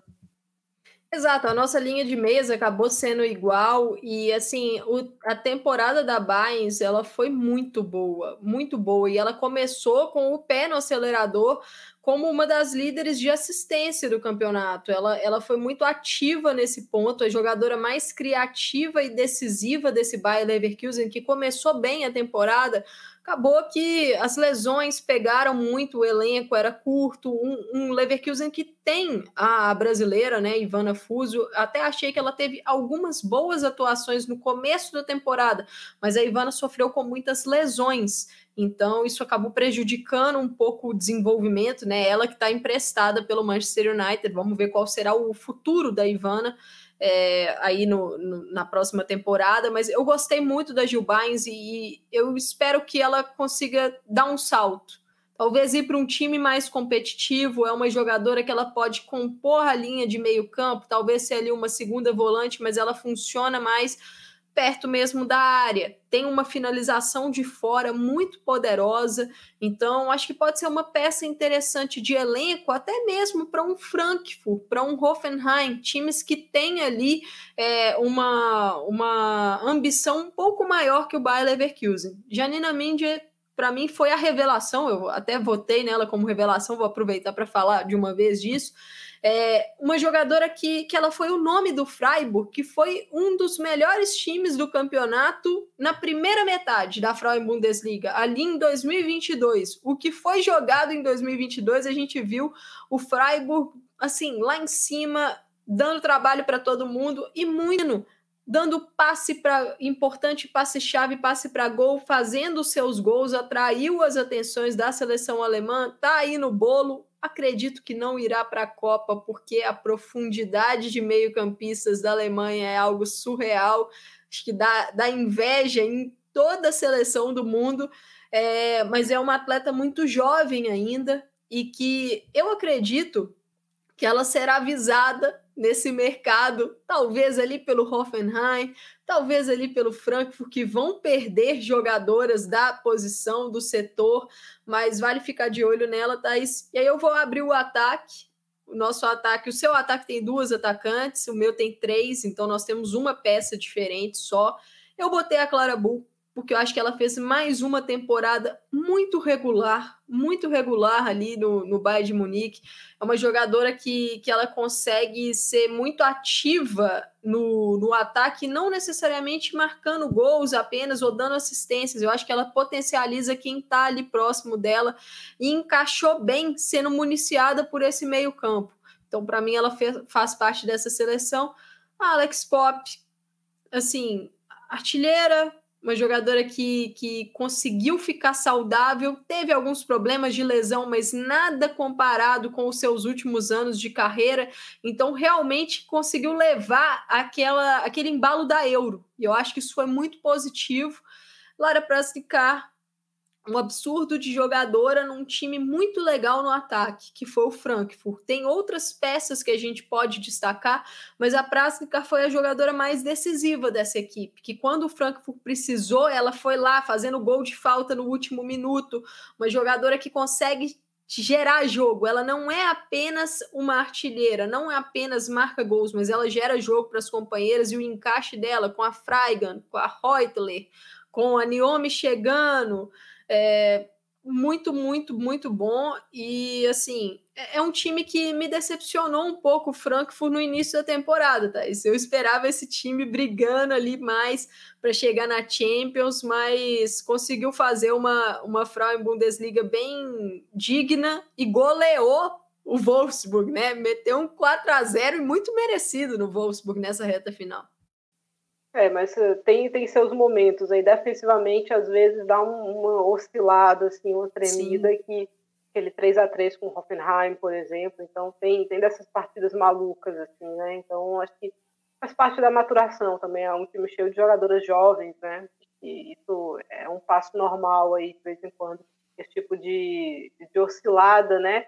Para ficar única com duplo-duplo, né? Que dá para a gente chamar assim no futebol também. É, em gols e assistências, né? 14 gols e 10 assistências aí. Então, uma jogadora muito interessante. Eu confesso que eu tenho uma outra dúvida de confiança com ela, não sei porquê. Não, não, não consigo, às vezes, imaginá-la dando salto, né? Pensar Mas... como é que ela vai ser numa equipe que tem Exato. ali objetivos maiores, né, Thaís?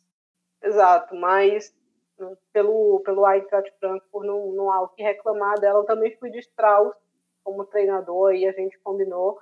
Eu escolhi a Prazecar como MVP, que foi parte importante do, do Frankfurt ter conquistado essa vaguinha na Champions de novo. Parecia que não ia dar em algum momento ali, né? Mas a reta final do campeonato foi, foi bem interessante. E a minha revelação vai para a Tainara, porque eu tinha dúvidas com essa chegada da Tainara do Bayern de Munique, como é que ela ia responder né, em termos de nível. E ela, de todas as maneiras possíveis, calou minha boca. Né? Muito bem, muito consistente, fazendo aí junto com a Vigosdot uma das melhores duplas né, do, do futebol europeu, defensivamente falando. Então, para mim, nesse aspecto, acho que ela foi uma revelação aí da temporada. Muito, muito bem mesmo. É, tomara que ela consiga ficar saudável, né? Acho que o Brasil precisa muito da Tainara saudável na Copa e o Bayern precisa muito da Tainara saudável para a próxima temporada. Curiosa para ver como é que vai ser esse encaixe com a Erickson chegando, mas também é uma jogadora que tem seus problemas de lesão, então acho que a rotatividade vai ser importante lá no Bayern de Munique para a próxima temporada.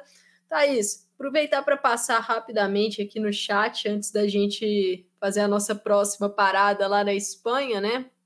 Futebol feminino, masculino, brasileiro e mundial está falando que a Laura Freigang está sendo bastante disputada nessa janela de transferência. Sim, muitos rumores dela, mas ela é uma jogadora que tem contrato, se não me engano, até 2025 com o Frankfurt, porque ela renovou recentemente. Então, assim, não vai ser fácil tirá-la de lá Acredito que será um nome bem valorizado, mas não vai ser fácil tirá-la de lá. É, muitas perguntas aqui sobre Gabi Nunes, falaremos daqui a pouco. Né? A Isabel Lima falou que a Alemanha precisa ensinar para a gente como formar tantas goleiras. Sim, o futebol brasileiro precisa evoluir muito nessa, nessa posição de, de goleiras. É, o João Vitoriano falou que a Henri saiu do Lyon, e aí o JP falou que o Angel City já anunciou a Henri. Então, quando chegar na França, a gente fala um pouquinho sobre a Mandine Henri.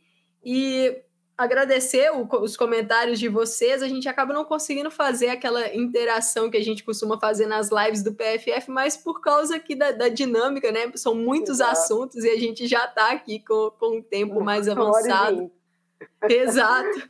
Então, bora para a Espanha fazer essa bora viagem. Eu vou deixar a Espanha com você, viu, Amanda? Pode, pode ficar à vontade aí. Vou me tirar Bom, dessa discussão.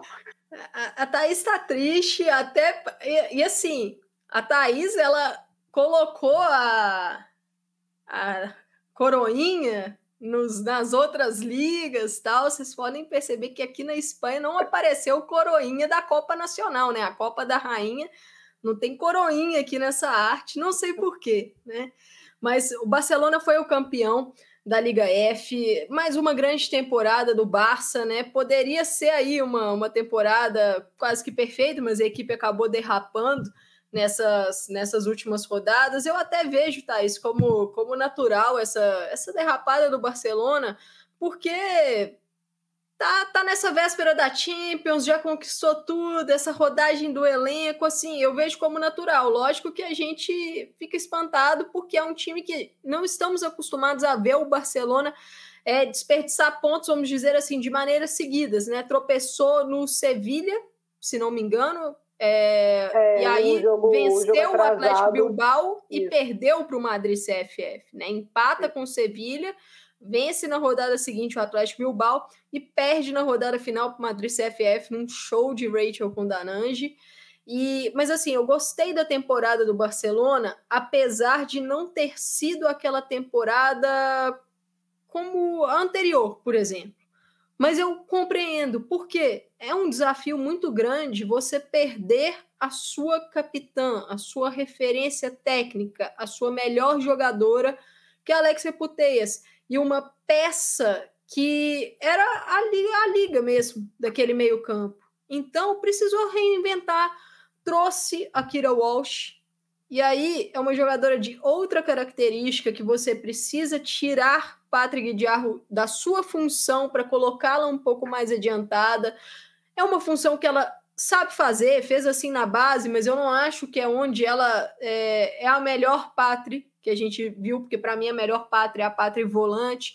Mas aos poucos foi um Barça que conseguiu entender melhor as movimentações, esse plano novo aí do Jonathan Giraldes. Teve a Itana Bomati em grandíssima forma, assumindo as responsabilidades, conseguindo ficar saudável por boa parte do tempo e as peças de apoio, né? Se a equipe não tinha, por exemplo, uma Caroline Graham Hansen que teve problemas de lesão nessa temporada, teve uma Salma Paraiuelo muito bem na sua temporada de estreia pelo Barça.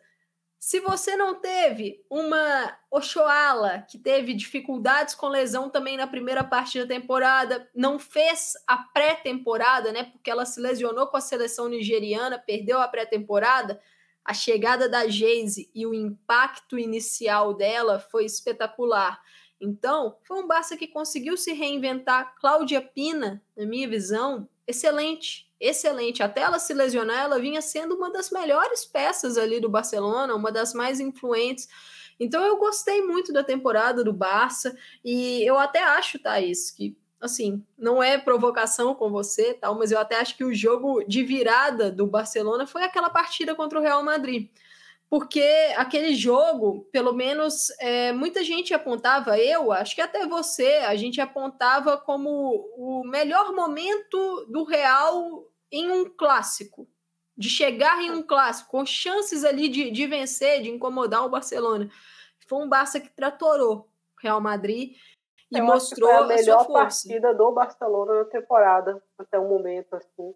Acho que, óbvio que existiam outras questões ali, né? A, a coisa da seleção espanhola estava muito quente ali ainda naquele momento e o Real tinha começado bem a temporada, né?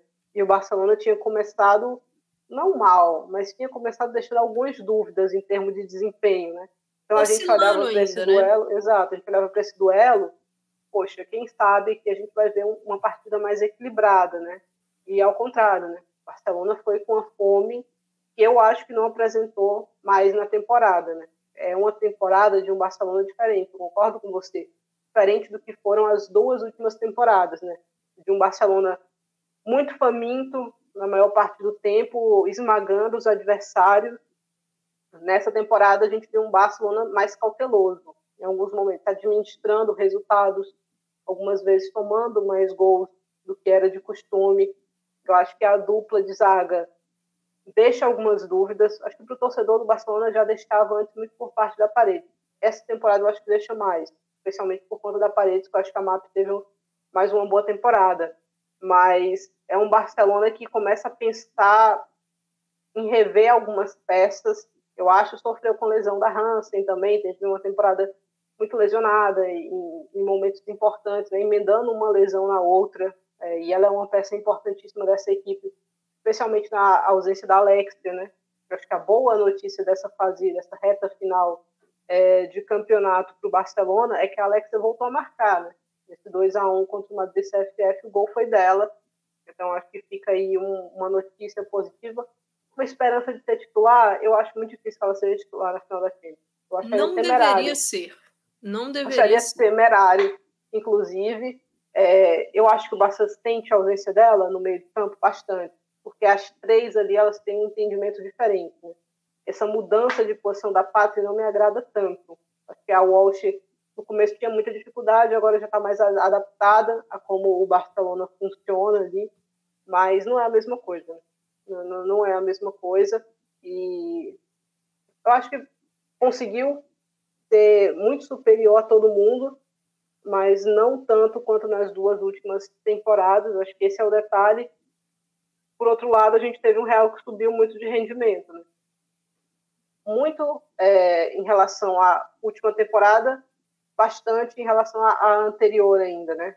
Porque a melhor temporada nesses três anos de vida aí do Real Madrid, muito por conta da chegada da Wii também, acho que casou ali como uma luva na equipe, né? Que estava precisando dessa jogadora um pouco mais decisiva e a Wii encontrou um ambiente muito fértil para isso né, nesse Real Madrid que não tinha essa protagonista, que tinha perdido é, Aslane, Cardona.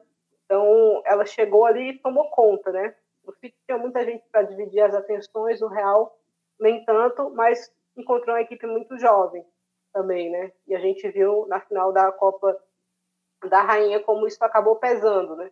Para ela essa ausência de experiência também nas outras peças, é, mas uma temporada acho que a ressalva vai ficar para os clássicos, né? Os clássicos e para um ou outro confronto de, de Champions, onde o Real não conseguiu é, corresponder à altura é, das expectativas criadas. Foram clássicos, com exceção desse primeiro que você citou, um pouco mais equilibrados, né? Um foi para prorrogação, o outro foi decidido ali num, num pênalti polêmico. Então, que o Real deu um passo à frente, subiu um degrau nessa temporada mas vai precisar de mais ainda para brigar de maneira mais efetiva realmente é, pela liga, né, e pela e por avançar de fase sempre na Champions, não, não avançou nessa temporada. Então foi uma boa temporada, mas com suas ressalvas, a principal delas vai ficar nessa final da Copa da Rainha, que daqui a pouco você fala mais. A gente teve um levante numa temporada, né? Comandado aí por Alba Redondo e Mayra Ramírez, um desempenho espetacular do, do Levante, mas Tatiana Pinto também muito bem, Maria Mendes, uma série de nomes Antônia. destacando, Antônia, destacando de maneira interessante Paulo Tomás, né, que inclusive aparentemente foi sondada aí pelo pelo Arsenal, a Caligares, né, que não deve ficar, que tem uma proposta aí do PSG e do Lyon também, aparentemente. Então, um Levante que vinha, eu acho que de uma temporada não ruim, mas que o desempenho caiu um pouquinho né, em relação ao time que tinha conseguido vaga na Champions, na temporada retrasada. Normal, porque foi um time que se refez à base de muitas jovens, né? Jovens jogadoras ali, primeira temporada de outras tantas. Então teve aquela oscilação natural, mas agora tudo encaixou e, e, e que maneira, né? Foi um time que jogou, acho que, dos Grande... mais divertidos, divertidos de acompanhar, né? Grande trabalho do Sanchez Vera, né, Thaís? Que consegue potencializar esse número de atletas, é, conseguiu fazer partidas muito competitivas, fez jogo competitivo contra o Barcelona, por exemplo. Eu acho que é um, um bom parâmetro aí também.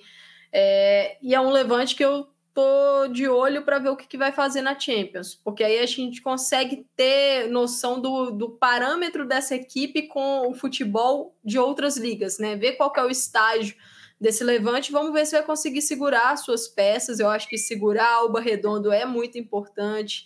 É, artilheira do campeonato, ela e Mayra Ramírez formaram a dupla mais eficiente dessa liga. Impressionante. Toda edição do Estação a gente destacava as duas, um casamento perfeito, a Mayra Ramírez que encaixou perfeitamente na equipe, né? A grande temporada da colombiana, é, que assim, a gente pode olhar para Mayra Ramírez e falar, é uma jogadora física, tem um porte legal, pronto. Não, mas ela vai além disso, parece pesada, mas ela consegue ser ágil, ela consegue vencer duelos, muito inteligente ali na, na colocação, né, para tentar aproveitar dessas suas valências físicas e tornar isso algo que a garanta uma vantagem dentro, dentro da partida. Então foi assim uma grande temporada do, do Levante e, e esse, esse trio, né, Barça, Real e Levante praticamente se isolaram ali das outras equipes, né? Foi meio que um campeonato à parte de baixo dessas equipes. É, o Atlético de Madrid fez mais uma temporada decepcionante, só que acaba conseguindo salvar, terminar numa nota muito alta com o título da Copa da Rainha, né? Mas a temporada do Atlético, mais uma vez que o Atlético não vai para a Champions, a terceira temporada consecutiva, né, já contando a próxima, que o Atlético não vai jogar a competição europeia e para uma equipe que conseguiu ser tão vitoriosa em anos anteriores, essa queda e é uma queda que o Atlético não está conseguindo voltar a subir. Ela é muito incômoda. Precisa estudar. Alguma coisa está dando errado. São muitas trocas de treinador, mercados ali um pouco questionáveis. Até acho que fez boas contratações para essa temporada, mas infelizmente acabou tendo algumas lesões que pesaram também. As trocas de treinador, como eu falei, o Atlético precisa voltar a olhar o que está fazendo de errado para tentar incomodar novamente Real Madrid, pelo menos Real Madrid levante de início. E aí, depois, quem sabe, o Barcelona. Mas, Thaís, temos que falar do Madrid CFF, que foi, assim, a grande sensação dessa, dessa temporada. É, é uma equipe que, que às vezes rola muito preconceito com o Madrid CFF aqui no Brasil, porque sempre fala assim: ah, ah, brasileira jogando na Espanha, ah, o Madrid CFF, nossa, não vai dar certo, vai, vai fazer o quê? Vai fazer hora extra lá na, na Europa tal. Mas se a gente for olhar as brasileiras que passaram pelo Madrid CFF nos últimos anos, Lauren, rendimento esplêndido. Geise, foi para o Barcelona. Caroline, tá brilhando na NWSL na seleção. A Geise também, a Lauren também. Todas essas três. Gabi Nunes, muito bem e também na seleção brasileira. Então, assim, só alguns exemplos, né? O Madrid CFF que também tem a Mônica Hickman, a Antônia passou por lá antes de ir para o Levante.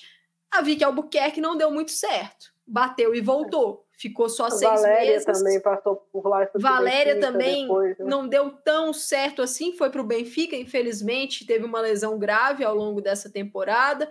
Mas assim, é uma equipe que, que tem conseguido trabalhar bem e eu acho assim, o rendimento do Madrid CFF na temporada passada não tinha sido legal, mas muito por essa questão do planejamento. A Maria Pri chegou no meio da temporada, ficou difícil ali de, de realmente dar consistência, mas nessa temporada, ela desde o início foi outra equipe potencializada, conseguiu fazer frente ali em muitos jogos, é, deu muito trabalho para Real, para Barcelona, para Levante, para o Atlético de Madrid. É, infelizmente, a Maria Pri acabou tendo que sair no meio da temporada, né, por causa Essa da licença maternidade. maternidade. Então a gente ainda não sabe quando ela vai voltar e a equipe acabou tendo uma, um pouco de instabilidade nesse momento, uma queda de rendimento. Mas é uma, uma equipe que tem uma Gabi Nunes, uma Lauren, uma Rachel Kundananja, a melhor jogadora do time, uma das melhores jogadoras do campeonato sendo ali extremamente ativa na ponta, um pesadelo para qualquer defesa. É um time muito assim. É, que, que me...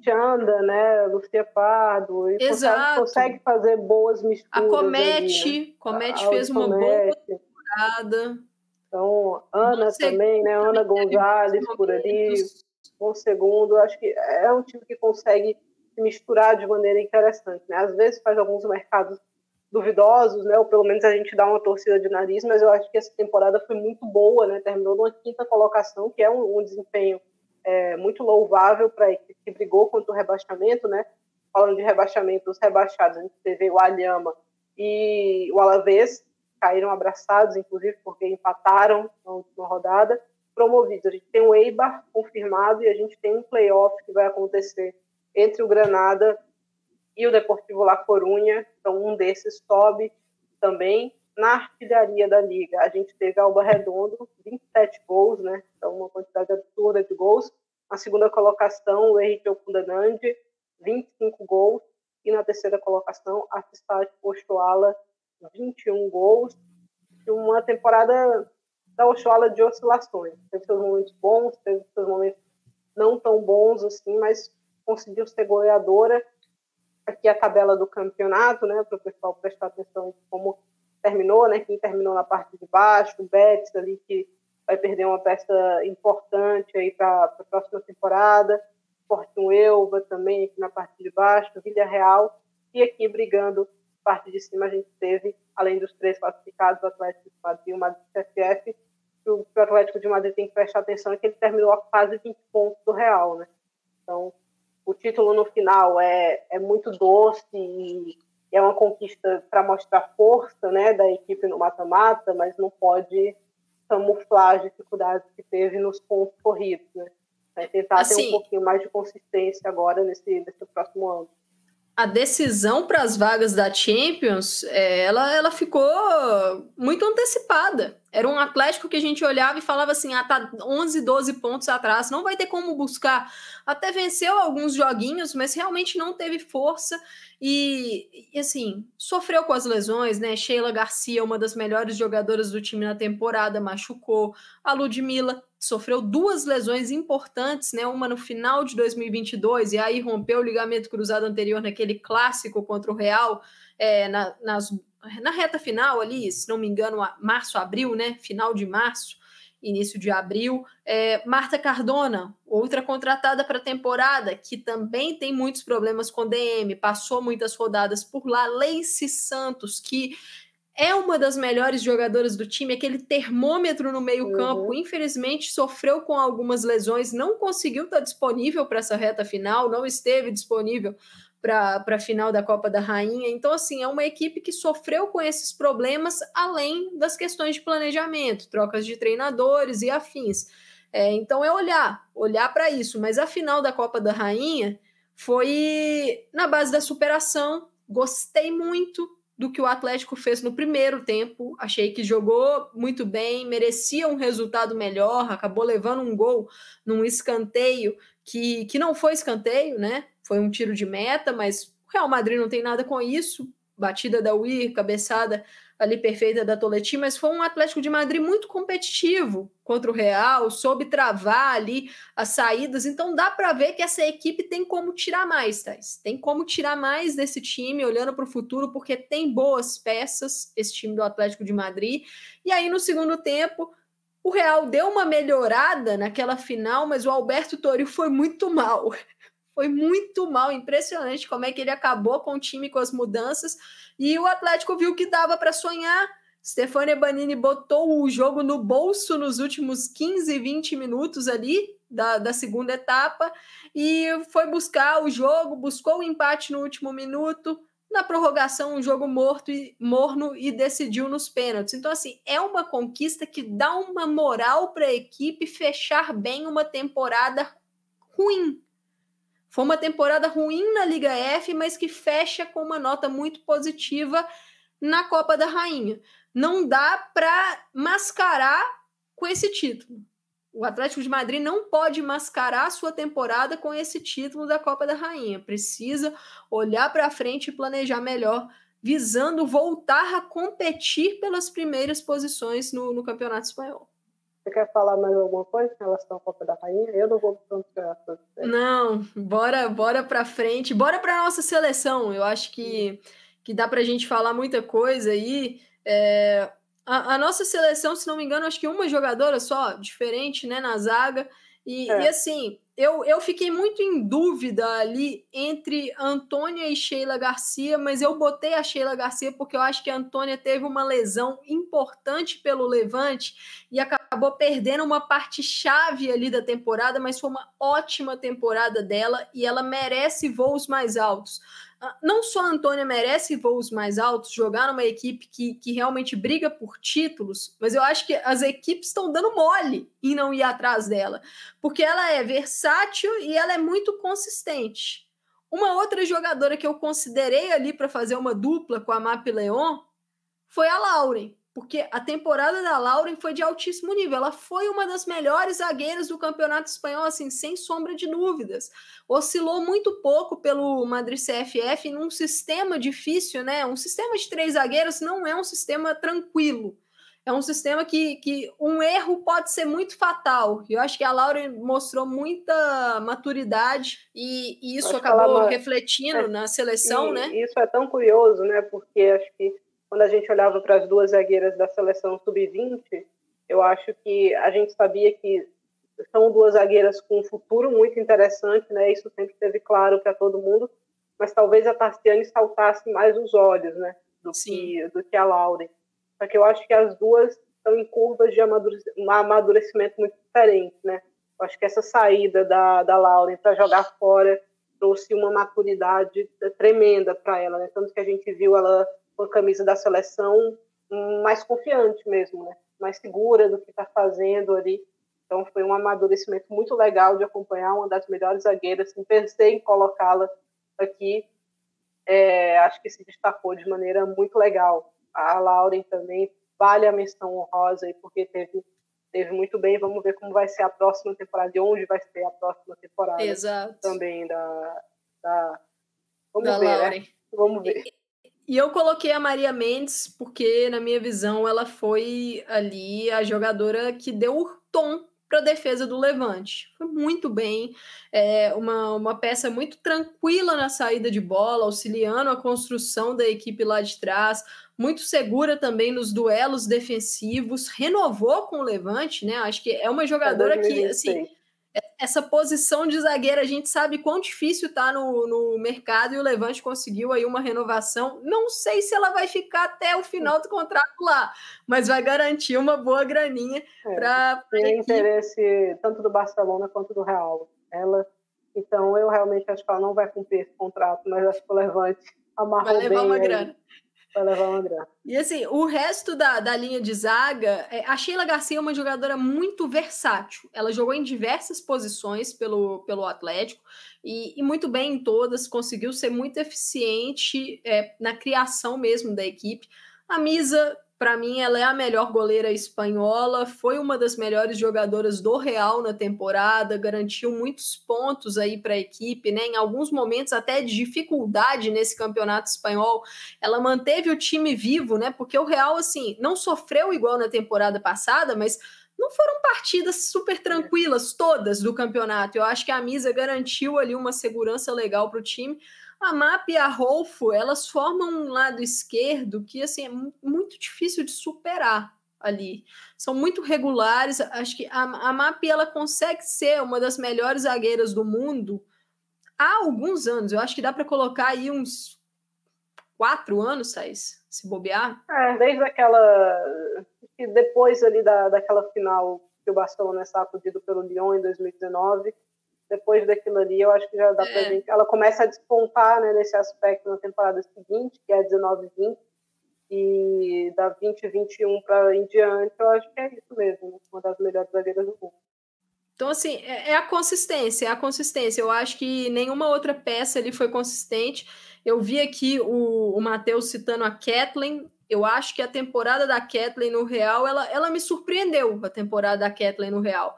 Na minha visão, a segunda metade de temporada dela foi muito boa. Acho que foi uma jogadora que cresceu principalmente a partir daquela She Believes Cup, que ela pegou muita confiança na seleção brasileira. É, infelizmente teve aquela lesão, mas eu acho que ela trouxe esse desempenho para o restante do Real Madrid. É, conseguiu ganhar consci consciência tática. Eu acho que talvez um dos problemas da Kathleen seja ser uma, uma jogadora que às vezes é um pouco afobada com a bola, é, quer dar um bote e acaba deixando um espaço. Então, acho que ela foi evoluindo nesse ponto na temporada, fez um clássico muito bom contra o Barça. É o segundo jogo, né? O é, jogo do segundo. Ela foi muito bem naquele jogo. Então, acho que é uma, é uma atleta que evoluiu. Eu estou muito curiosa para vê-la na próxima temporada, porque temporada a temporada a exigência do Real Madrid vai aumentando em termos de importância do projeto. Né? Antes você queria a Champions, agora você quer tentar diminuir a vantagem para o título. Na próxima é tentar disputar o título. Então aumenta a exigência e aumenta também a cobrança mas é uma jogadora que eu acho que tanto com a camisa do Real quanto com a camisa da seleção brasileira, ela evoluiu nesse 22, 23, especialmente em 2023.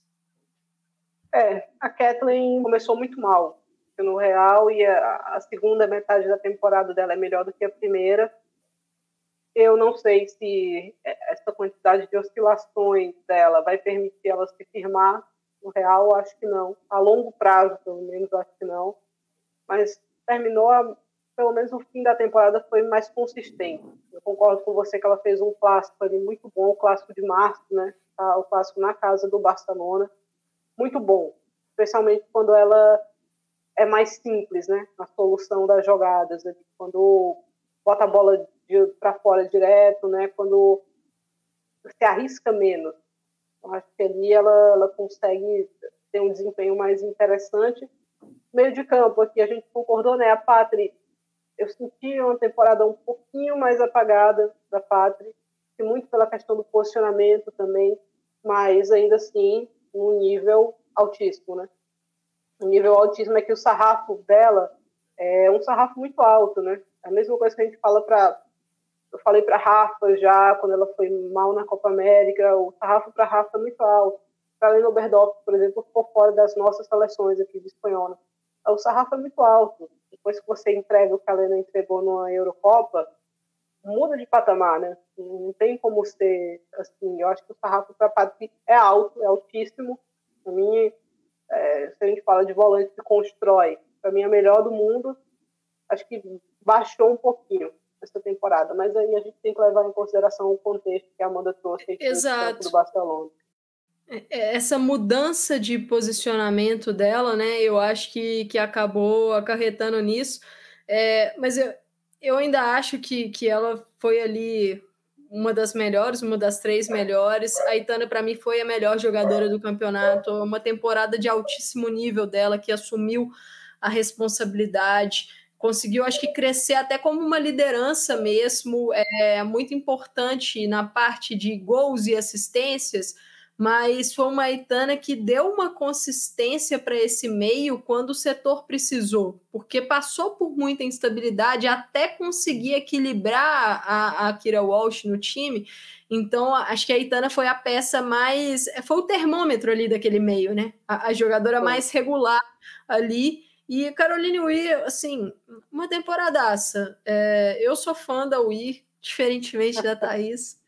É, é. Eu acho que foi uma contratação muito acertada do, do Real e, e assim, os números dela não mentem, né? O, a contribuição com assistências e gols, eu acho que ela elevou muito o nível do ataque do Real Madrid, que precisava dessa jogadora para chamar a responsabilidade e de uma jogadora que não machucasse porque tinha jogadoras que chamavam a responsabilidade, mas basicamente todas elas estavam no DM no momento mais decisivo do time, nos anos anteriores. Então a UI conseguiu trazer esse elemento de diferença e, e assim, é, daqui para frente, né?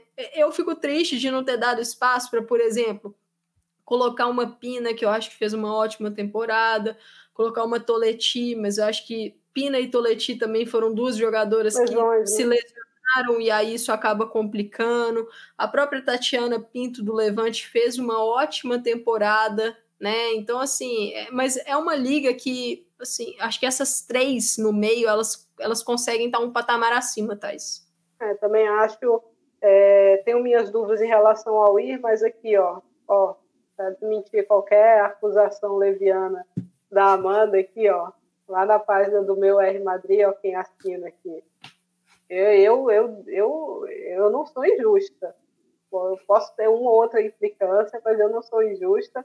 E acho que a UI teve a melhor temporada da carreira dela, né? Acho que essa falta do título da Copa da Rainha amarga bastante o fim é, do que foi uma temporada para ela, histórica para o Real Madrid também, né? Passando dos 100 gols, a temporada, uma temporada relativamente tranquila, né? Relativamente tranquila, poucas adversidades assim, no, no caminho do real, evoluiu, só que eu acho que precisa de mais. Eu tenho minhas dúvidas se a UI, é, em termos de presença de espírito, vai ter o que é necessário, entendeu? Pra... Mas aí eu entendo também que é o coletivo, né? não é só ela, é o coletivo. Mas passando para o nosso ataque aqui, Etiocunda Nange, Alba Redonda e Mayra Ramírez, a gente já falou, um ataque, seria um ataque triturador esse daqui, né? Porque Rachel de um lado e a Mayra do outro é para atropelar qualquer um que ficar pela frente. O meu treinador foi o José Luiz Sanchez Vera, o treinador do Levante, uma temporadaça dele, acho que um, para ele também uma temporada importante de depois de um afirmação, trabalho é, né? de reafirmação, eu acho, depois de deixar o, o Atlético de Madrid, né? Então acho que voltou bem MVP. Eu fiquei dividida entre o I e a Itana, porque eu acho que a temporada da Itana é excelente, mas muito pelo rendimento da Champions, de como a gente está falando de campeonato espanhol, acho que ao ir no campeonato espanhol talvez tenha sido mais é, decisiva. Vou deixar a dúvida, que não, não vamos ter em relação a isso. É, revelação foi de Salma Paraluelo. Acho que se afirmou muito bem e é difícil fazer isso no Barcelona tendo 19 anos. Né? Então ela chegou como uma grande aposta, com um grandíssimo salário. Né? O Barcelona vencendo uma disputa ferrenha com o Real. E eu acho que valeu a pena, né? Valeu a pena para o Barcelona, porque, é, obviamente, tem uma jogadora muito importante em mão. Exatamente. Aproveitar aqui, Thais, para a gente passar rapidinho no chat antes de ir para a nossa viagem final lá na França, né? Dando boa noite para quem está chegando aqui agora com a gente, né? O João Vitoriano, Maria Lúcia Alfoinha, Ana Cristina, a galera que está com a gente aqui desde o início. É, e passar aqui por algumas perguntas sobre Gabi Nunes. O Matheus perguntou da Nunes, o João Vitoriano perguntou da Nunes.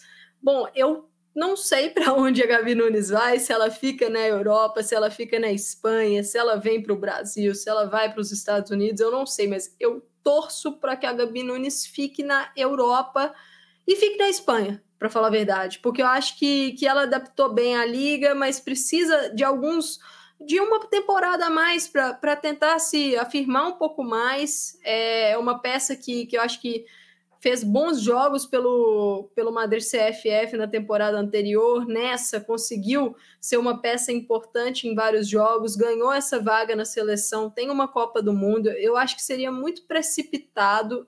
Lógico que aqui é uma opinião minha, não, não sei o que acontece na vida da atleta, prioridades e tal, mas acho que seria precipitado uma volta para o futebol brasileiro. O, ter, o nível da nossa liga em relação às ligas europeias, em relação à NWSL, a nossa liga está bem abaixo, na minha visão. Não é nem abaixo, é bem abaixo, na minha visão. Então, a Nunes, que é uma jogadora que conseguiu já ter um impacto legal na Europa, eu acho que seria legal ela permanecer lá. Talvez ir para um time que garanta ela uma chance um pouco maior de brilhar. Quem sabe? Um Levante, um Atlético de Madrid, Real Madrid eu acho que não, porque eu acho que o Real tá em outro, tá indo para outra figura. Eu acho que o Real quer ali uma, uma peça de ataque um pouco com um pouco mais de prestígio. E eu acho que essa peça ainda não é a Nunes. Mas eu gostaria que ela permanecesse na Europa para continuar desenvolvendo, Thais. Eu também, porque eu acho que a Nunes deu um salto, eu acho não, eu sei que a Nunes deu um salto muito grande é, em termos de desempenho, não só ofensivo, mas defensivo também, né? A saída dela para o Madrid CFF, o jogo dela amadureceu muito. Eu gostaria de continuar vendo isso na Europa, né, já que ela é uma jogadora jovem ainda. Né? De repente, uma Champions aí para ela seria muito legal ver a Nunes na Champions. Então, vamos ver para onde é que ela vai no, no futuro. Falamos bem, né, Amanda? De, de Falamos bem só para registrar que o João Vitoriano falou, né? Esther Gonzalez não fica no Real, realmente é uma, uma jogadora que o Real já tinha ali é, sinalizado, né? Não, não ficam, Algumas.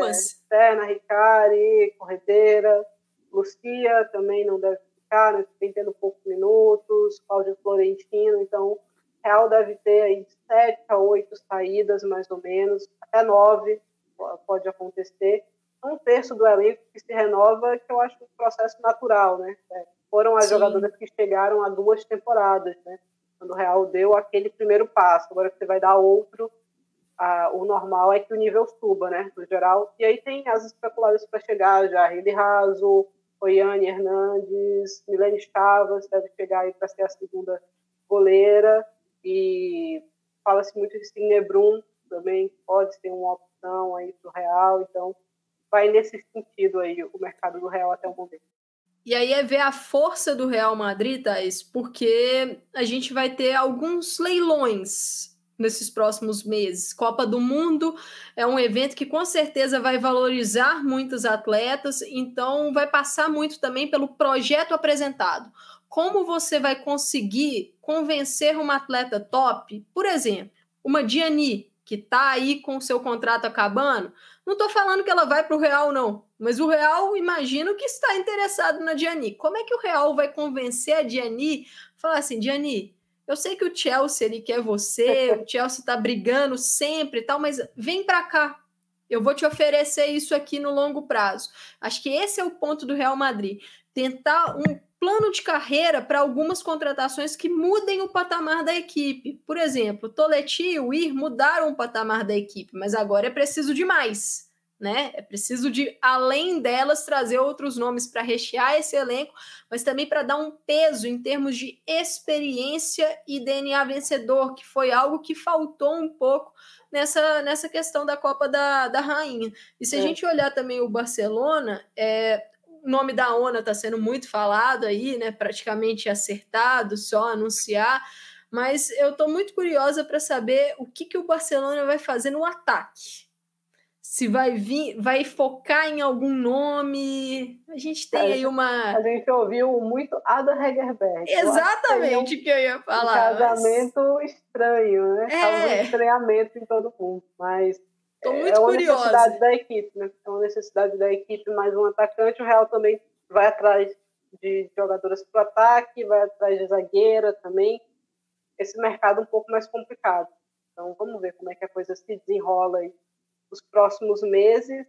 Indo. Duas horas, Thaís, e vamos fechar finalmente. nossa viagem com a França. Exato. Indo finalmente para o campeonato francês, Lyon campeão, 15 título da equipe, a coroinha aqui, né? Casou a, a dobradinha de liga com Copa. O Lyon passa por um momento delicado da sua história, um momento de repensar muita coisa, né? Continua sendo muito dominante nacionalmente falando, mas eu acho que a dúvida agora fica para os próximos anos. Saída do Aulaz, uma Champions que deixou a desejar, é verdade, com muitas lesões, né? Mas eu acho que o Lyon está num momento de, de, bastante reflexão, né? E aí, todo, se o Lyon está refletindo, né, que pode ser o fim de uma era, talvez, todo mundo, os demais ali que estão interessados em um outro jogador estão refletindo também. O pessoal estava comentando muito no chat de saída da Ri, né? Algo que a gente já sabia que ia acontecer, né? Que já estava programado. Parece que não foi uma saída super tranquila, né? O Lyon até soltou uma nota aí para selar as coisas com paz, né, para dizer adeus com tranquilidade. A, a Mandina Ri vai chegar para o Angel City por três anos, se eu não me engano, com possibilidade de mais um. É, então, um contrato longo, provavelmente o último contrato, né, uma jogadora de mais de 30 anos aí. Mas tô curiosa, estou curiosa para ver o que é que vai ser o Lyon no futuro, Amanda. Eu também tô curiosa, Thais, porque, assim, é, o Jean-Michel Aulas, um cara histórico pro futebol feminino, não apenas ali para o Lyon, né? Comandou essa dinastia, é, o surgimento dessa superpotência e, e essa transição vai para você tem ali um John Textor e aí uma Michelle Kang, que agora é quem está gerindo o Lyon. A Kang ela tem a experiência recente na NWSL, mas é uma pessoa que ainda precisa conhecer mais da história do Lyon. Eu acho que a questão do Lyon bate muito com a história, com o DNA do time. Então, é, pode ser uma transição com turbulência. A gente só vai saber vendo, né? vai ter que esperar para ver. Não foi a melhor temporada do Lyon, longe disso, longe de ter sido igual a temporada passada, né? Que a gente viu é, um Lyon performando muito bem, crescendo na Champions no momento certo. Nessa temporada, a Sônia Bom Pastor não conseguiu a, a, a, mesma eficiência no plano de jogo em relação ao seu primeiro ano de trabalho. Eu acho que muito disso por causa das lesões. Um time que teve muitas lesionadas e, assim, jogadoras-chave, né? O Lyon perdeu a Macário ali na reta final da temporada passada e não a Macário não joga mais pelo time. Simplesmente ela despediu do time naquele jogo da lesão. Ela não mais joga um mais. Ano, né? A gente está em junho já. Tá, tá fazendo um ano. Se não me é. engano, foi acho que primeiro ou 3 de junho, não sei, que ela machucou. Então, Ada, outra jogadora que perdeu praticamente a temporada inteira. Aí você tem ali, é, consegue trazer uma Vanessa Gilles para dar uma compensada na Embok Bati, que também lesionou. Só que a Gilles chegou lesionada, então ela só conseguiu jogar mais para a reta final do ano de 2022. E nisso, quem que, que chamou a responsabilidade e conseguiu ficar saudável? Lindsay Horan, uma jogadora que eu não esperava que conseguisse ficar saudável, conseguisse jogar nessa intensidade nessa regularidade, porque ela é uma atleta que tem muitos problemas de lesão e ela conseguiu, ela chamou a responsabilidade desse time assim em boa parte do campeonato. A Delfine Cascarinor foi o nome talvez mais é, regular desse time do Lyon e infelizmente acabou lesionando, né, nessa reta final da temporada, rompeu o ligamento cruzado anterior de forma parcial. Então a gente não sabe ainda quanto tempo ela vai ficar de fora. Sabemos que não é uma lesão tão grave quanto o rompimento total, mas o rompimento parcial também é grave, dependendo é. do grau também vai dele. precisar passar por cirurgia. Já né? passou, se não me engano, é. ela, ela fez a cirurgia hoje. Então, assim, foi um Lyon de muitos altos e baixos, e em algumas partidas do campeonato francês ficou evidente, principalmente da primeira metade, porque na segunda metade, algumas lesionadas começaram a voltar, como a Mel Magiri, que além de ter tido uma lesão, né, ela estava grávida, então ela rompeu o ligamento cruzado anterior engravidou e aí, nesse meio tempo, recuperou e também teve a, licença maternidade. A Sara Dabritz foi outra jogadora que ficou também um bom tempo lesionada. Jennifer Marozan. Eugenie Lessomer também passou por muitas lesões. Melvine Malar, mas a Malar mais nessa reta final. Então foi assim, uma equipe que hum. teve uma alta rotatividade no DM e foi levando, Thais. Foi levando. É, é. muito competitivo na liga, né? É, eu acho que a notícia positiva para o Lyon a chegada da Dou Mornay, acertou com ela ainda no meio do ano. É uma craque, né? Uma jogadora completamente diferenciada. É, a ascensão de Vicky Beco também é uma notícia positiva para o Lyon. Então, olhando de cara ao futuro, talvez o Lyon nem sempre vai conseguir é, pescar internacionalmente como fazia, né? Eu acho que isso vai exigir que olhe com mais atenção para a própria liga para fazer bons mercados nacionais e aí eu acho que eu acho que o Leão não vai deixar de ser uma potência. Eu acho que vai perder um pouco a, a preferência de todo mundo sempre, porque outras equipes mais tradicionais chegaram, né, no futebol masculino e aí às vezes a diferença não vai ser tão grande. O que o Lyon oferecia em termos de estrutura, em termos de salário, hoje outros podem pagar também, podem oferecer também. Eu acho que isso vai mudar para o Lyon. Nem sempre ele vai conseguir quem ele quer. Mas eu acho que vai continuar sendo um time interessante. Vamos ver o que é que os próximos anos vão trazer para a gente nesse aspecto. Eu estou com você e tá aí só, só um destaque, assim, é, a gente vai falar um pouquinho sobre ela mais para frente, a Cristiane Endler, mas é uma goleira que não conseguiu manter o, a segurança das temporadas anteriores, né? Na verdade, não temporadas anteriores. Eu acho que já tem mais ou menos um ano e pouquinho que a Endler perdeu esse embalo, um ano e meio, talvez, que ela vem perdendo um pouco de embalo. Não foi uma temporada ruim, mas não foi uma temporada nível Endler. Não, as duas temporadas já que ela tá nesse ritmo aí, eu acaba se destacando porque a liga francesa, diferentemente da alemã, ela não tem goleiras de destaque. É uma liga mais pobre em termos de, de goleiras, são goleiras que oscilam bastante. Então a gente tem assim o Manadosier do, do Paris FC que faz muitos jogos bons, mas também jogos uhum. muito ruins. Então é uma liga. A, a Chavas, eu acho que fez uma boa temporada pelo Bordeaux, mas também oscilou bastante. Então é uma liga que, que tem esse ponto a se considerar. Goleira não é, não é o forte da Liga Francesa. É.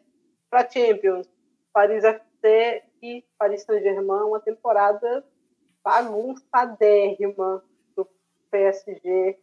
Assim, um milagre ter chegado vivo até o fim e brigando por coisas, né? Brigando por liga, brigando por Copa, conseguiu se despedir da Champions de maneira honrosa, né? Porque a equipe foi uma bagunça, né? Time que a Gueorô jogou do ataque à defesa, assim, literalmente, né? Não estou falando de uma meio-campista box-to-box, não. Estou falando que ela foi zagueira e que ela apareceu em diversos momentos como segundo atacante ali, praticamente. Então, uma bagunça que, infelizmente, acaba impedindo o florescimento de algumas jogadoras, ou freando um pouco, né? Acho que a Jean-François poderia estar muito mais consolidada né? tivesse numa equipe mais organizada. Então, Paulina Fraser também, outra menina que poderia né, está tá bem mais tranquila e não tendo que assumir e apagar incêndio o tempo todo. Então, acho que o PSG, o PSG é uma equipe, assim, para mim, extremamente frustrante. Eu não torço para o PSG nem nada, mas ver aquela equipe que fez aquela semifinal contra o Barcelona na temporada 2020-2021, que estava ali assim, muito próximo do, do, do ápice, eu acho, de uma equipe, de ter um 11 forte, ter um banco interessante, perdeu no detalhe para o Barcelona, né? No detalhe, no detalhe, foi 3 a 2 no agregado. É, e a equipe é só ladeira abaixo depois daquilo ali, é só ladeira abaixo. Então, daqui que você monta um time de novo para alcançar aquele nível, demora muito, né? Demora muito. É, daqui que você contra zagueiras tão consistentes. A do deck a gente tem que ver como vai voltar de lesão. Ninguém sabe o que, é que a Jenny vai fazer, né? Eu acho que financeiramente é, o PSG pode oferecer talvez mais do que qualquer um. Mas será que vai ser o suficiente para manter a jogadora? A Jenny está lá há algum tempo, já ganhando um salário legal. Será que ela não pode ir para outro lugar, ganhando um salário não maior, mas tão legal quanto, e efetivamente brigar né, por algumas coisas? Então, a Totó a mesma coisa, a renovação da Catotó é a próxima temporada, o que, é o PSG vai poder oferecer? Então, eu acho que é uma equipe que está num momento assim, crítico, crítico, crítico, tem que deixar de ser menos bagunçado se quiser efetivamente brigar por, por coisas, porque tem potencial para isso. Né? Eu acho que esse é o principal ponto. Assim, eu acho que a questão do PSG é que não é de hoje que, que a gente vem tocando nesse ponto, que é uma equipe que planeja mal, que tem bastidores muito turbulentos, sai em página policial, que faz algumas contratações questionáveis. Por exemplo, o PSG gastou é, um dinheiro alto para trazer Lick Martens nessa temporada uma atleta que é, vinha sofrendo muitas lesões no Barcelona e perdendo partes importantes da temporada. Ela praticamente não jogou nos jogos importantes do PSG nessa temporada. Então, assim, é uma, uma jogadora que ganha muito dinheiro, que com certeza o clube acabou não fazendo outros investimentos para trazê-la, mas não conseguiu entregar. E não é uma surpresa a Martens não ter conseguido entregar. Eu acho que esse é o ponto, né? Não é uma surpresa. Então é um time que teve ali algumas peças que carregaram. Lawrence, Sakina Kachaui, Oriane Jean-François, Gayle Diani, foram jogadoras que carregaram o PSG até o fim dessa temporada. Acho que até a própria De Almeida, que a gente acaba criticando bastante, mas em alguns momentos ela foi até muito importante. Ele foi, tinha não. ninguém, esse, esse, é o pior, né? Não é tinha ela ninguém. foi crucial em alguns momentos. É. Ela é uma zagueira com limitações claras, assim, a de Almeida. E não tinha, não tinha outra peça. Eu acho que passa muito também pelo, pelo Plechet, porque, tudo bem, o primeiro mercado difícil, né? O mercado de verão, muito ruim. Mas no inverno, você conseguiu pescar algumas peças interessantes. E ele continuou dando poucos minutos para essas peças. Né? Talvez a Vanguard foi a única que chegou e conseguiu jogar alguma coisa. A gente viu na Champions que tinha mais, né? Essas jogadoras poderiam entregar mais coisas ali. Então, ele precisa confiar no elenco que tem também para a próxima temporada, mas um precisa de muito reforço é, tá de olho em alguns aí, né? Mas vamos ver como é que vai ser. Eu acho que seria importantíssimo renovar a Diani, mas uma jogadora que está chegando próximo aos 30 anos, como é que ela vai esperar o PSG? Eu tenho, tenho minhas dúvidas. O Paris FC oscilou muito, né? É, ao longo dessa temporada, mas no final venceu a corrida ali com o Fleury. Infelizmente, eu não escondo a minha torcida que estava torcendo para o Fleury ficar com essa vaguinha. É uma equipe muito simpática, que faz um, um, trabalho muito interessante, muito sério. A gente daqui a pouquinho vai falar um pouquinho mais do Fleury, porque tem um destaque dele é, na, nas nossas seleções. Rebaixados, tivemos o Soyo e o Rodê, aí caem, e subindo a gente tem o Lille e o Saint-Etienne. São dois times aí talvez mais tradicionais, né? Quando a gente olha para a equipe masculina também, vamos ver como é que vai ser aí a, a Dean Arkema na próxima temporada em termos de artilharia, Diani, né? De maneira Sobrou. isolada, mesmo tendo, mesmo deslocada de posição, mesmo perdendo as últimas semanas, né? Porque quebrou a clavícula aí, terminou como artilheira do campeonato francês, 17 gols. Na segunda colocação, Mathilde Bourdieu, pode ter aí, e na terceira colocação, Clara Mateu e Maíra Garbino, dividindo e, aí essa posição. E só a informação, né, Maíra Garbino que deve ir para Juventus. Tem uma especulação muito forte aí, foi muito bem. Ela, Bourdieu, a Mateu, jogadoras que, que não são né, dos dois principais, mas que vêm se destacando há algumas temporadas lá na França. Mateu principalmente, né? Mas... É, mas a Mateu gosta muito de ser engenheira. É. Não, não dá para sair do Paris FC. Renovou com o Paris FC, ela, ela que trabalha lá tal. Então... É 2025 ou 2026 também.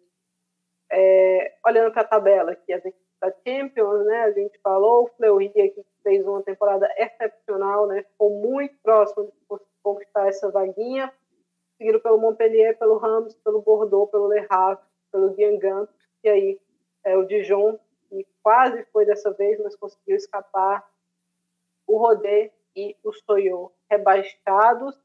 Olhando para as nossas seleções aqui, temos algumas coincidências, né, Amanda? Você quer começar? Bom, a Endler, eu acho que, que a gente falou bem, essa questão da disputa do gol, né? De ser uma liga que realmente a gente não teve grandes destaques ali, então preza pela por ter sido a peça mais consistente. Eu optei por uma linha de quatro. Eu acho que as duas laterais do PSG foram o ponto alto da defesa. E lógico, tiveram alguns momentos que Sakina Karchaoui e Ashley Lawrence fizeram funções mais ofensivas. Em alguns jogos, elas ora eram laterais, ora eram pontas, mas foi uma equipe que, assim, o PSG sofreu muito, então isso foi normal, mas eu acho que foram jogadoras consistentes. Na lateral direita tem o ponto também da, da Eric Carpenter ter voltado muito bem de lesão. Só que eu não coloco ela na minha seleção porque ela jogou apenas seis jogos do campeonato francês. Então eu acho que assim, no todo é uma amostragem muito pequena, mas ela voltou muito bem.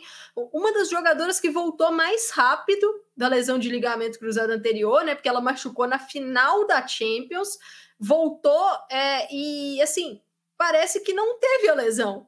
Por isso que é, uma, é, uma, é, um, é muito complicado, porque cada atleta acaba sofrendo de uma forma, né? E aí eu fechei a minha zaga com Chantel Swabe, do Fleury, que eu acho que ela fez uma temporada magnífica, jamaicana. Era para a irmã dela ter ido para o PSG, mas uma das coisas assim mais... É, um amadorismo imenso que simplesmente esqueceram de mandar o documento a tempo, a janela fechou. Mais uma né, das coleções de amadorismos envolvendo o PSG nessa temporada, mas a Chantel Swabe foi muito bem. E a Wendy Renard, a minha escolha dela em relação a Vanessa Gilles é mais pela consistência porque eu acho que ela conseguiu ser um pouco mais consistente que a canadense, mas poderia ser a Gilles, igual a, a Thaís colocou, porque ela fez uma grande temporada, pelo, pelo Lyon e vai permanecer, né? Renovou aí o seu contrato de, de empréstimo. É, eu acho a Gilles, botei ela na minha seleção, acho ela um pouco lenta, pesada Sim, demais. Um pesada. Teve uma, uma boa temporada aí com o Lyon, o Lyon que ah, um momento que quase não tinha defensor ali, né, para escalar, então quando ela ficou boa, foi um alívio imediato ali para todo mundo. É, no meio de campo, para mim, quem disputou o título de MVP do campeonato aqui junto com a Gianni Grace Gaioto. Eu já gostava, agora gosto mais, extremamente polivalente, né? Pode jogar avançada, jogou de zagueira, inclusive é um pouco dessa temporada. Meio de campo ela brilha, ela é dona de tudo, né? Então, acompanhada de Sakina Karchaui, né? Melky do Mornay, que também uma temporadaça, temporada de duplo-duplo aí dela. É, e Léa Garrec, um destaque diferente, né? Uma temporada tão boa que rendeu até uma convocação para a seleção francesa. Exato, mantenho esses destaques. Eu queria fazer aqui uma menção honrosa para Horan, porque ela só não entrou na minha, na minha seleção porque eu acho que as outras conseguiram Exato. ser um pouco mais consistentes até o final. Mas ela fez uma grande temporada. Eu acho que foi uma das melhores temporadas da carreira dela de clubes, para falar a verdade pelo nível de responsabilidade que ela, que ela teve ali na meio, naquele meio campo, que chegou um momento que basicamente só tinha ela saudável para jogar todos os jogos. Então eu acho que, que ela foi muito bem. Ah, é, vou puxar o ataque. É, só. A do, eu falei do, do Mornay do Público, não. O Mornay deu seis assistências. E assim, agora vai para o Lyon, né? Agora o, o, nível de exigência vai ser outro, mas eu acho que ela vai, vai se sair bem aí. Eu e assim, o, o Lyon vai perder a Macário, mas se tinha alguém para chegar e talvez conseguir ocupar aquele espaço é Melchi do Mornay, porque é. é uma atleta que pode fazer essas funções de meia e de atacante também. Então, a depender de onde a Sônia Bom Pastor vá colocá-la, eu acho que o rendimento vai ser legal. Puxando o ataque, assim, não tinha como ser diferente, mas eu vou trazer daqui a pouco menções honrosas. É, o filho Cascarino, para mim, foi a peça mais consistente do ataque do Lyon, porque foi um ataque complicado, que passou por muitas lesões, uma rotatividade alta, e ela conseguiu ser decisiva. Infelizmente, machucou nessa reta final. A Diani é a melhor jogadora do campeonato, assim, por muito. Mas ninguém na minha. Eu acho que nem a Guerrero chegou perto, para mim, do que a Diani fez. É, a Guerrero, para mim, é a segunda melhor, mas o que a Diani fez, jogando numa função que não era a dela, carregando esse time com gol e assistência, é temporada é nível top 3, top 5 do mundo, a Diani.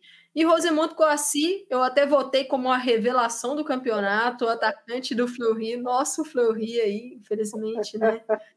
Mas assim, a Coassi é, Costa, da Costa do Marfim, com a Si, e assim, o que ela fez nesse campeonato, com a pouca idade, sem sentir o peso dos jogos, fazendo excelentes partidas contra a PSG, contra Lyon, foi uma jogadora que conseguiu ser consistente, então acho que ela merece essa seleção. Eu fico triste de não conseguir colocar, por exemplo, a Mateu, a, a própria Garbinot, a Kessia Bussi, que fez uma excelente temporada pelo Stade Rams. Então, assim, eu fico conseguindo né? para colocar todo mundo. Mas Exato. a Bussi é um nome que eu acho que o Lyon deveria ir atrás. PSG nem se fala, mas o Lyon deveria ir atrás da, da Bussi. Então, é, fica aí a seleção e vou deixar você falar o seu para a gente falar do, do, treinador no final, Thaís. É isso, a gente, do meio para frente, tudo muito parecido, né? Rombo Zemonte Passi, inclusive, aparentemente tem um interesse aí de, do Chelsea, né? Viu o nome do Chelsea relacionado com ela, vamos ver se, se aparecem outros pretendentes, né? Se esse negócio se concretiza, mas um atacante muito interessante mesmo. Revelação, eu fui de meu Mornay, já tinha ido bem na temporada passada, mas agora conseguiu aquela consolidação final antes de dar o salto aí. Do Lyon, MVP, Gianni, muito difícil fugir disso, né? Depois do que a Gianni fez. E aí, treinador, a gente também combinou que Fabrício Gabriel, o comandante do Fleury, que fez uma temporadaça, mais uma, né? Porque já tinha conseguido levar o Fleury até uma semifinal de Copa da França na temporada passada, repetiu o feito dessa vez, a equipe brigando é, por vaga na Champions. Então, que trabalho aí de Fabrício Gabriel, né, mano? Um espetáculo que ele fez com um elenco que não era recheado e que não era tão estrelado em termos de opções. Ele tem bons valores individuais, como essas que a gente colocou aí na, na seleção, na nossa seleção, mas assim, é, ele conseguiu algo que é muito difícil, incomodar Lyon e PSG mais de uma vez em partidas. Foi um Fleury que ele foi um incômodo para várias equipes, conseguiu ganhar vários jogos, jogou um futebol bonito. Eu, eu acho que ele conseguiu fazer isso tudo ao mesmo tempo. Ele potencializou as peças dele. Então, é, quando a gente olha a expectativa e a realidade, ele fez o melhor trabalho dessa, dessa França. Assim, o Gerard Precher um trabalho decepcionante. Eu entendo toda a circunstância difícil lá no PSG, mas eu acho que o trabalho dele foi decepcionante. A Sônia Bom Pastor, acho que a queda foi muito alta do que ela apresentou na temporada passada para essa. Ainda acho que ela fez um bom trabalho para segurar o time, porque estava muito complicado com as lesões, mas quando a gente olha para um elenco do Lyon, mesmo desfalcados de lesionadas, e quando a gente olha para um elenco do Fleury, Thaís, não tem como comparar muito difícil comparar essa qualidade. Então, acho que o impacto do trabalho do Gabriel realmente chamou muita atenção. E é isso, né? E finalizamos aqui quase duas horas e meia falando para fazer esse balanço completo aqui né, do que rolou, passar a seleção direitinho.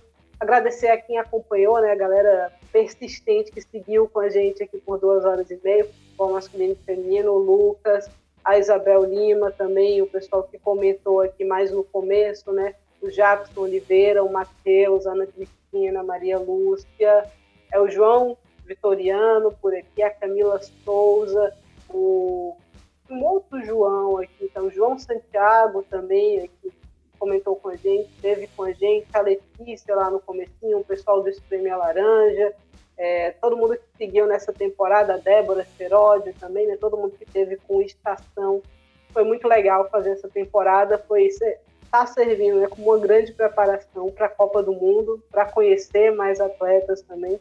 Então, um prazer aí a nossa estaçãozinha aqui. Chegamos no ponto final, né, Amanda? Agora é aguardar a próxima temporada.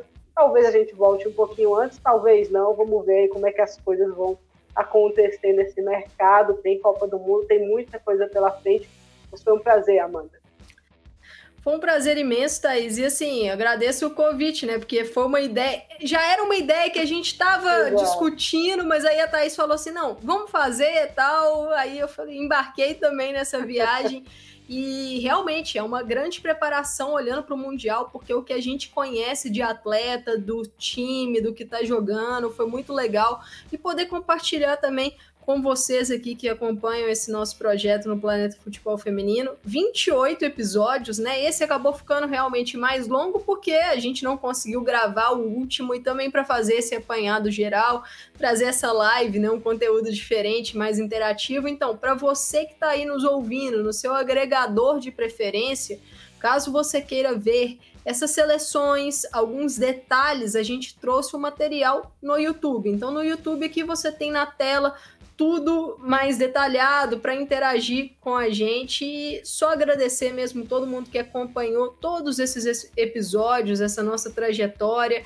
Acredito que na próxima temporada vai ser melhor, né? A primeira temporada foi aquela temporada de ajuste, ah, até para a gente conhecer o funcionamento de, de cada liga, principalmente a francesa e a alemã, que eu acho que era, eram as que a gente acompanhava um pouco mais distante mas então agradecer toda a audiência de vocês, o apoio com o Estação PFF, também com o Planeta Futebol Feminino. Lembrar, Copa do Mundo vem aí, então o Estação não vai gravar mais episódios nessa temporada, provavelmente, mas eu e Thaís estaremos nas lives do Planeta Futebol Feminino, estaremos é, na cobertura toda da Copa do Mundo. Tem final de Champions nesse próximo sábado, dia 3, então a gente vai ter pré-jogo, pós-jogo. Então, fiquem ligados aqui no YouTube e também escutem os nossos episódios no seu agregador de preferência. Até a próxima temporada. Chegamos na estação final, Thais. Tchau, tchau. Valeu, até a próxima.